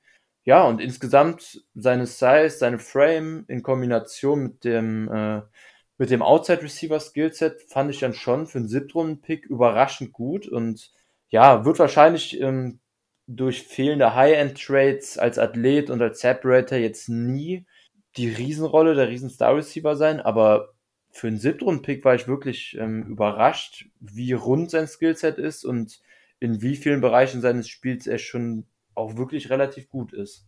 Ja, ihr habt ja nochmal eigentlich letztlich einen, äh, lustigerweise einen relativ ähnlichen Bodytype gesucht wie Dontavian Wicks. Die beiden sind sozusagen, was Statur angeht, relativ nah beieinander. Der Spielstil ist etwas anders. Ähm, und auch äh, die, der Speed ist auch bei beiden eher ähnlich einzuschätzen. Äh, Explosion ist bei Wix ein bisschen besser. Ja, ist ein, ähm, ist halt natürlich ein deutlich weniger Downfield eingesetzt worden, einfach, aber dafür insgesamt ein bisschen verlässlicher als Receiver, ein bisschen mehr der Steady Eddie. Ich mag seine Routes relativ gern, gerade so die Slants, Comebacks, gute, guter Sideline-Receiver, die Backshoulders haben mir gefallen. Ähm, insgesamt gute Releases, gute Route Stems, paar Fakes. Ich finde seine Cuts relativ scharf und auch die, die ersten zwei, drei Schritte daraus zumindest vergleichsweise relativ schnell dafür, dass er jetzt eben ein eher durchschnittliches athletisches Profil hat. Ähm, und dadurch generiert er eine gewisse Separation. Ähm, ich mag seine, seine Orientierung zum Ball, sein, sein insgesamt der ganze, äh, der, der ganze Catch-Process, jetzt habe ich auch einen, äh, ist äh, relativ flüssig, auch bei ungenauen Bällen. Ich mag das. Ähm, ich finde, er bietet sich dem Quarterback konstant an. Es gibt halt eine ganze Menge dieser dieser Place, wo ich mir notiert habe, Quarterbacks Best Friend, äh, wo er eben, was weiß ich, bei Comeback Routes, bei Scramble Drills immer wieder irgendwie den einen freien Moment sucht und den eben, den findet, sich dem Quarterback anbietet und dann eben ein genug großes äh, Target bietet, das eben dann zumindest für ein paar Yards gut ist. Ist nicht so der ganz krasse Contest-Catch-Receiver wie, wie Wicks, schon eher so der bigger Possession-Guy. Ich könnte mir vorstellen, dass die beiden im Roster-Spot konkurrieren, auch wie gesagt, auch wenn es nicht dieselben Typen sind. Vielleicht schaffen sie auch beide. Who knows? Ähm, ja, gefällt mir hier gut als Pick. Und ich meine, wie, wie, gesagt, jetzt sind wir, da sind wir natürlich in den Regionen. Das gilt natürlich, äh, das gilt natürlich schon für, für Valentine, für Nichols und für Anthony Johnson as well, dass wir äh, bei Spielern sind, die vielleicht gesagt haben, dass sie irgendein anderes Team schon als UDFA haben und wo die Packers gesagt haben, nö, den wollen wir, den wollen wir auf jeden Fall. Äh, der sagt nicht zu, dann greifen wir uns den. So, Punkt. Kann er sich nicht wehren. Und ähm, dafür ist das hier natürlich, ne, das ist, das ist äh, drei Picks vor Ende. Ähm, ne, da kann noch drei hinterher. Das ähm, ist ein ziemlich guter Pick hier, finde ich. Ja, ich glaube, dabei kann man es auch belassen, dass äh, er genauso wie Dontavian Wicks eine ordentliche Chance aufs Roster hat, was einfach auch an der Tiefe der Packers liegt, die da nicht allzu breit auf Wide Receiver aufgestellt sind. Und ähm, ja, der positive Punkt ist, dass dass eigentlich alle Spieler, die die Packers so spät abgegriffen haben, irgendwo ihren möglichen Value haben könnten, wenn eben ganz viele kleine Komponenten passen. Wir haben es bei Anthony Johnson auf Safety gesehen oder besprochen, dass da vielleicht was passieren könnte, dass er das auf Roster schafft. Das gleiche gilt für Grant DeBose. Ähm, nach dem Draft haben die Packers äh, Janacels ähm, ein bisschen angeteasert, noch Free Agents verpflichtet. Und äh, da wollen wir mal ganz kurz drüber gehen, denn die Packers haben sich zwölf Leute geangelt. Ich gehe mal ganz kurz die Namen durch. Fullback Henry Pearson, äh, Appalachian State, Wide Receiver Malik Heath, Ole Miss, Wide Receiver Deuce Watts, Tulane, Titan Cameron McDonald, Florida State, Offensive Tackle Kadeem Telford, UAB, Guard Chuck Filiaga, ähm, Minnesota, Defensive Lineman Jason Lewan, Illinois State, Linebacker Brandon Cox, ich glaube, den werden wir gleich nochmal kurz sprechen, von Florida. Linebacker Keshawn Banks von San Diego State. Linebacker Jimmy Phillips von SMU. Safety Benny Sapp von Northern Iowa und Safety Christian Morgan von Baylor. Pre-Draft Visits gab es mit äh, dem Titan Cameron McDonald und mit ähm, Tackle Kadeem Telford. Also scheinbar hatten sie die zwei vorher schon ja, etwas mehr im Fokus auf jeden Fall. Jan, ist da irgendjemand dabei, wo du sagst, da würde ich nochmal ganz gern ein, zwei, drei Wörter zu verlieren? Außerhalb von Cox meinst du jetzt wahrscheinlich, weil den wollen wir ja gleich besprechen. Ja, genau. Ja, kurz dann, dann drei. Also es sind nicht die Namen, das muss ja nichts bedeuten. Es sind jetzt nicht die größten Namen, die die, die Packers abgegriffen haben, sondern sie haben wahrscheinlich wirklich auch sehr spezifisch für das äh, sich Spieler ausgesucht. Also nicht so, naja, wir holen uns alle alle aus der Draft gefallenen, wie man wegen die Dallas Cowboys das äh, Jahr für Jahr tun, sondern ähm, bisschen spezifischer vielleicht für ihre Needs. Die drei Spieler, die ich jetzt kurz erwähnen wollen würde, ist einmal Malik Heath, der, der Ole Miss Receiver. Ist so ein bisschen, ja, hat dieselbe Size wie Jonathan Mingo. Ist mir bei, bei Mingos Tape immer wieder aufgefallen. Hat ein paar, paar nette Plays, ist lustigerweise von Mississippi State zu Ole Miss gewechselt, was wahrscheinlich bei beiden Seiten höchstens für mittelgroße Begeisterung gesorgt hat. Ähm, ja, Big Receiver mit Power, langen Arm, leider ziemlich langsam mit einer 464 nicht besonders explosiv. Das heißt, diese, diese Typen, die sterben in der NFL ein bisschen aus. Ähm, nur es gab ein Moment, paar Momente, die mir, die mir zugesagt haben, ähm, hat eine gewisse Quickness im Route Running, ähm, konnte sich ein, zwei, dreimal im Release gegen Press durchsetzen, hat seinen Körper gut am Catchpoint eingesetzt, Shielding, Backshoulder Throws, insgesamt gute Hände, kein krasser Yards auf der Catch Guy.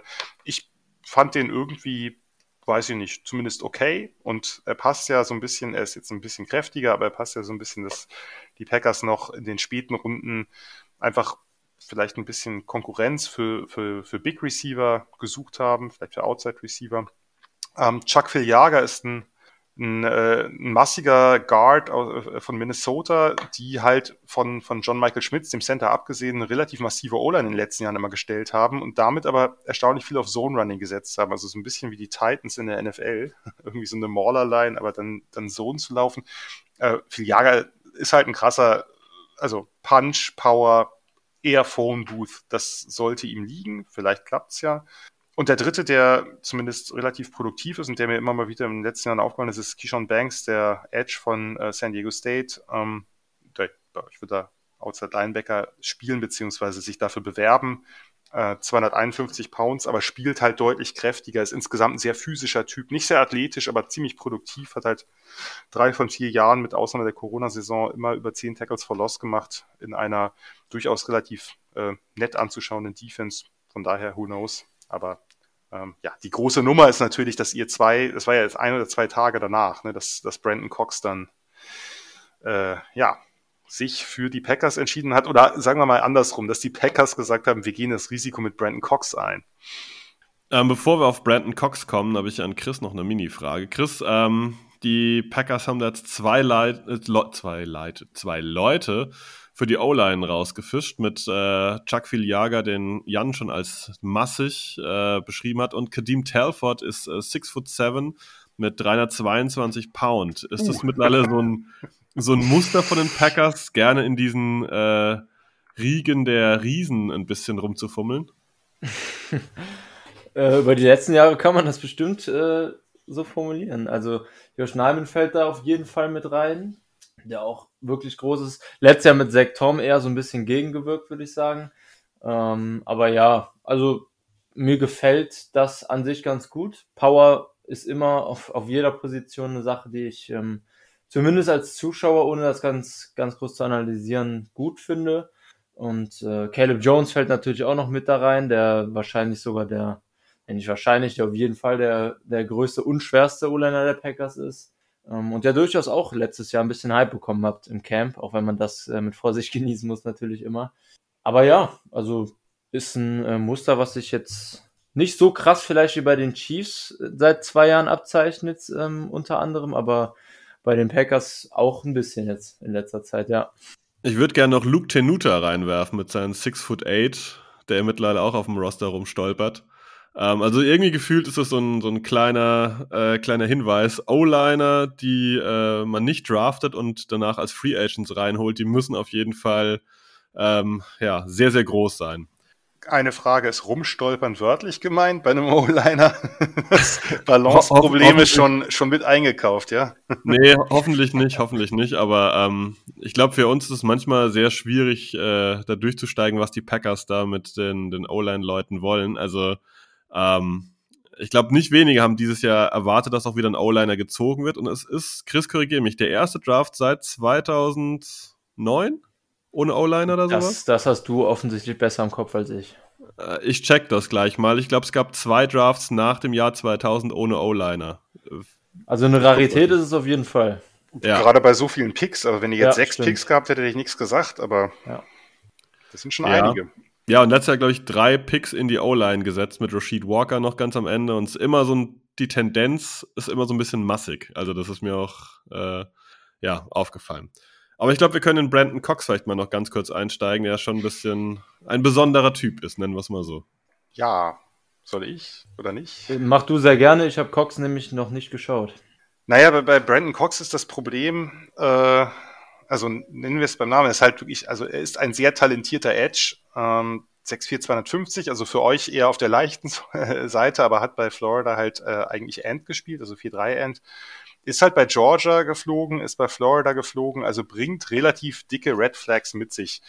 Das ist nichts richtig krass Schlimmes, also der ist nicht kriminell oder so oder hat irgendwelche Körperverletzungen, sondern also das hat, glaube ich, auch Bob McGinn irgendwo nochmal das scheint einfach nicht leicht kompatibel zu sein für, fürs Team und für den, für den Coaching-Staff. Und sowas kann natürlich, ohne dass das jetzt äh, ein, ein krasses, ich sage jetzt mal ein krasses Arschloch sein muss oder so, kann das ist das natürlich Gift oder kann das Gift sein für, für ein Team, wenn jemand einfach ähm, sich da nicht einfügt oder so. Äh, ist leicht anders, heißt nicht besonders athletisch, aber auf dem Feld fand ich den halt ziemlich geil, war halt einer meiner, äh, auch einer meiner Sleeper. Sehr, sehr guter Get-Off, also exzellenter Get-Off kann man gerade, wenn man das mal mit Jervon Dexter, seinem Teamkollegen vergleicht, der innen gespielt hat, der ist da doch deutlich langsamer unterwegs gewesen. Gute, niedrige Leverage, hat richtig, also spielt halt deutlich physischer, hat richtig viel Kraft in den Händen. Es gibt halt mehrere Plays, in denen er den, den, äh, den Tackle einfach mit dem Initial Punch direkt in die Pocket zurückpusht. Ein berühmtes, wo er das mit dem, äh, mit dem Kentucky, äh, mit dem Kentucky Right Tackle äh, macht, der dann in Will Levis fliegt und Will Levis geht dadurch zu Boden, ohne dass Brandon Cox ihn berührt. Ähm, Heimansatz ist wirklich, wirklich gut, so dass er halt ein ziemlich guter Edge-Setter ist, trotz seinen nur 250 Pounds. Foot Quickness, Gap Shooting passt, guter Handeinsatz beim Outside Rush. Ich mag aber vor allem, oder ich, äh, das habe ich so beschrieben, dass er, dass er mit den, mit den Power Moves gewinnt, ähm, verkleinert einfach zuverlässig die Pocket für den Quarterback, muss disziplinierter und kontrollierter spielen, gerade im Tackling oft zu wild, aber wirklich ein guter Footballspieler. Das Problem ist halt, das ist nicht das Entscheidende bei seiner Projection. Denn für mich ist das halt eigentlich ein, ein Early Day 3 Prospect, nur weißt du dir halt nicht, und das kann ich total verstehen, dass das kein Team gemacht hat, du weißt halt nicht, was du dir ins Boot holst, wenn du bei zwei Unis fliegst, SEC-Unis, die wirklich meistens relativ, sagen wir mal, hm, lamoyant sind und jetzt nicht die ganz strengen Regeln haben. Und ähm, ja, also das ist, das ist ein Problem, äh, gerade in der NFL, wo es ja natürlich nochmal noch mal mehr um Disziplin geht und nochmal mehr natürlich auch um Accountability, weil du halt einfach kleinere Roster hast. Ähm, kriegst du den, kriegst du dem den Kopf gerade gerückt, kriegst du dem den Kopf gewaschen, dann ist das natürlich einer der krassesten UDFAs. Aber wie gesagt, ich kann verstehen, dass man da Schwierigkeiten hat, einen Draftpick drauf abzusetzen, wenn jemand sich so dysfunktional mehrfach verhalten hat, ähm, obwohl du als Star ja, also als vergleichsweise Star am College ja auch wirklich viel, viel lange Leine bekommst. Ich glaube, das ist auch ein sehr spannender Aspekt, weil wir es eigentlich, Chris korrigiere mich gerne, aber nicht gewohnt sind, dass die Packers bei sowas anbeißen. Ja. Gefühlt sind sie da immer sehr, sehr diszipliniert, fast ein bisschen konservativ, fast ein bisschen altmodisch und halten sich von solchen Sachen sehr, sehr gerne fern, oder? Ja, auf jeden Fall. Also es äh, ist nicht üblich, dass die Packers einen Flyer auf so einen Spieler nehmen. Deshalb äh, bin ich sehr gespannt, wie sich das Ganze dann auch gestaltet jetzt und ähm, ja, also ich meine, Jan hat es gesagt, wenn das wirklich klappt, dann ist das ein voraussichtlich ein extremer Stil, on-field-technisch. Und vielleicht kriegen die Packers das Ganze ja in den Griff. Also für uns das Ganze zu evaluieren ist natürlich quasi unmöglich, weil wir können, wir können nur das Tape bewerten und äh, Jan hat es gesagt, das ist offensichtlich, wie gesagt, ich habe es noch nicht geschaut, aber offensichtlich ähm, ein Medium Draft Pick ähm, ungefähr. Das ist für mich von der Range für, oder für, für andere Late genau. Rounder, das ist ja auch okay. Ja.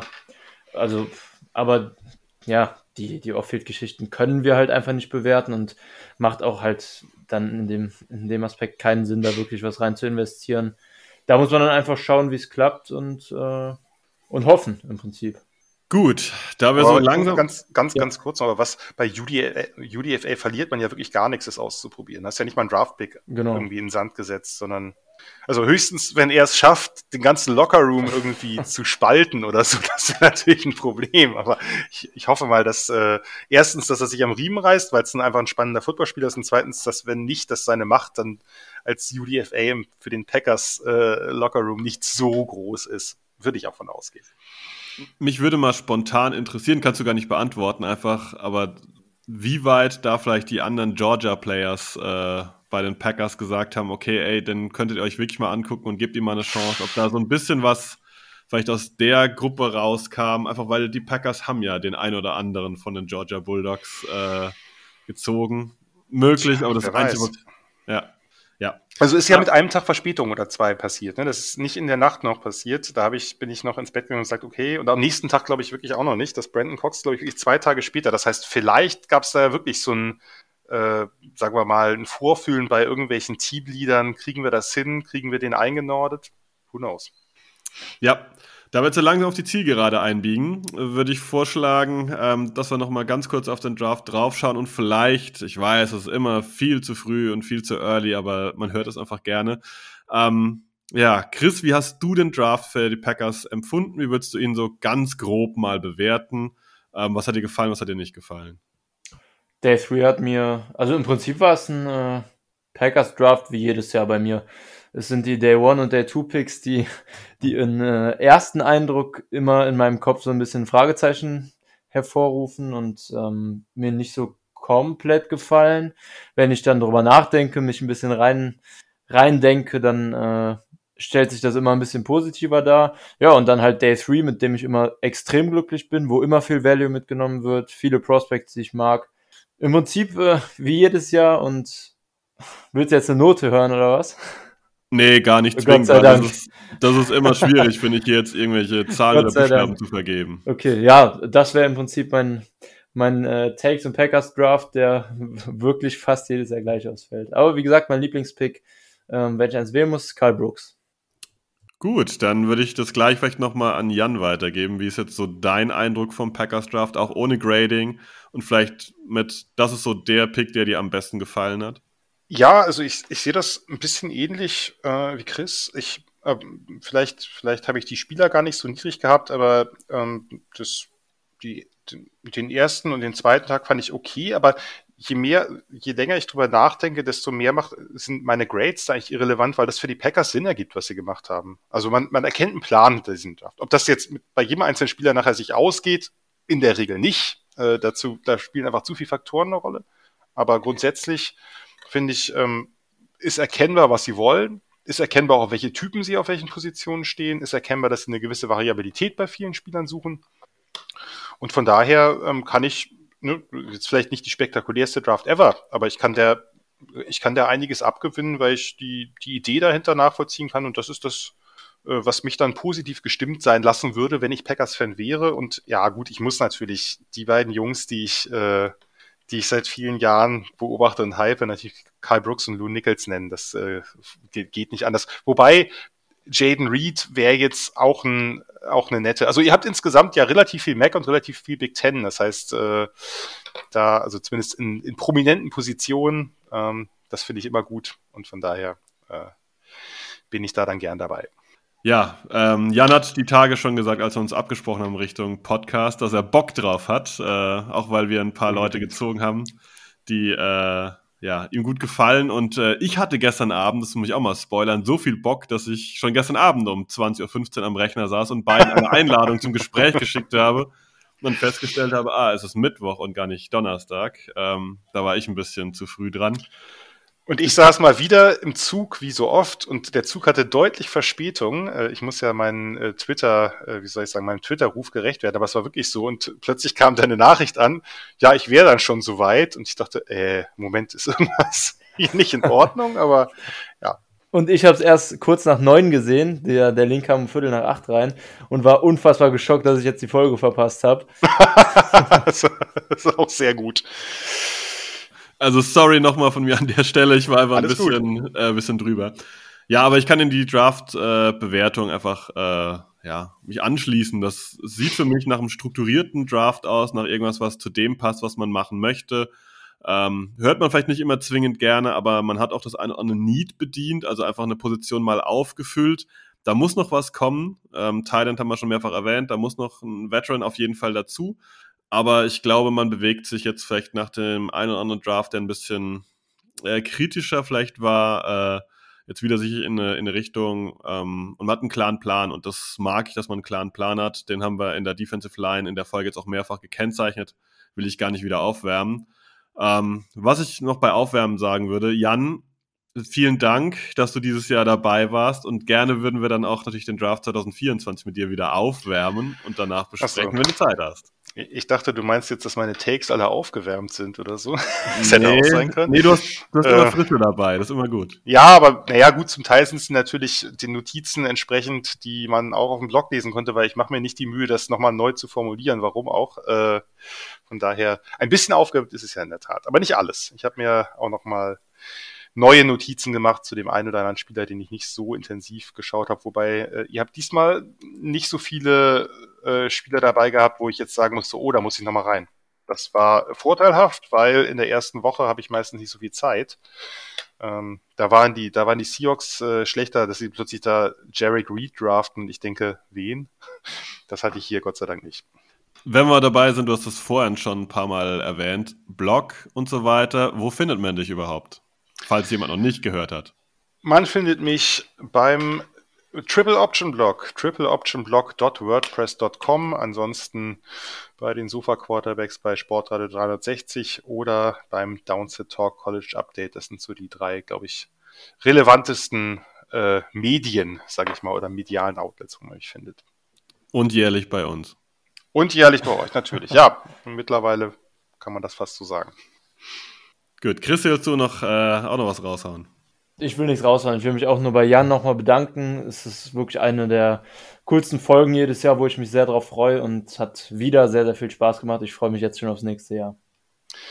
Nächstes Jahr pickt ihr dann ein bisschen später, ne? Gefühlt. Ja, hoffen wir mal. Kommt auf die Jets an. Stimmt. Je nachdem, wie äh, Aaron Rodgers da abliefert, könnte es früher oder später sein.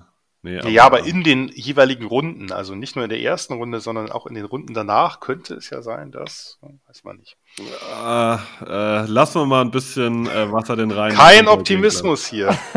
also bei den, bei den Seahawks kam da gleich irgendwie mit, äh, naja. Äh, ja gut, die, die schweben ja auch im Moment. Die schweben auch, ähm, selbst bei den Panthers, na gut, nee, positiver war es eigentlich nicht, aber ihr seid, ihr übt euch ein Understatement, das ist auch vollkommen okay. Ich glaube, das ist schon, schon ein harter Switch für viele, muss man sagen. Ich meine, Aaron Rodgers, man Klar. kann jetzt von seinem Fuß und allem Möglichen halten, was man möchte, aber war ein guter Quarterback über sehr, sehr viele Jahre und das wird anders jetzt. Ne? Gut ist da auch minimal untertrieben, würde ich sagen, aber ja, er war, er war ein äh, durchaus solider Quarterback für die Green Bay Packers. Der Pick hat sich einigermaßen ausgezahlt, korrekt? Ja, grundsätzlich schon, denke ich. Ja, klar, natürlich für euch eine Riesenumstellung, müssen wir ja nicht drüber reden, aber ich, äh, ich würde Love alles Gute wünschen und viel Liebe und so. Ja, das wünschen wir dir auch fürs kommende Jahr ähm, und wir hoffen, wir hören dich. Wenn nicht, Jan findet ihr, wir verlinken das alles nochmal und ähm, ja, ich würde sagen, wir sind raus. Ich sag einfach Ciao mit einem Go Pack Go. Go Pack Go. Go Big Red. Entschuldigung.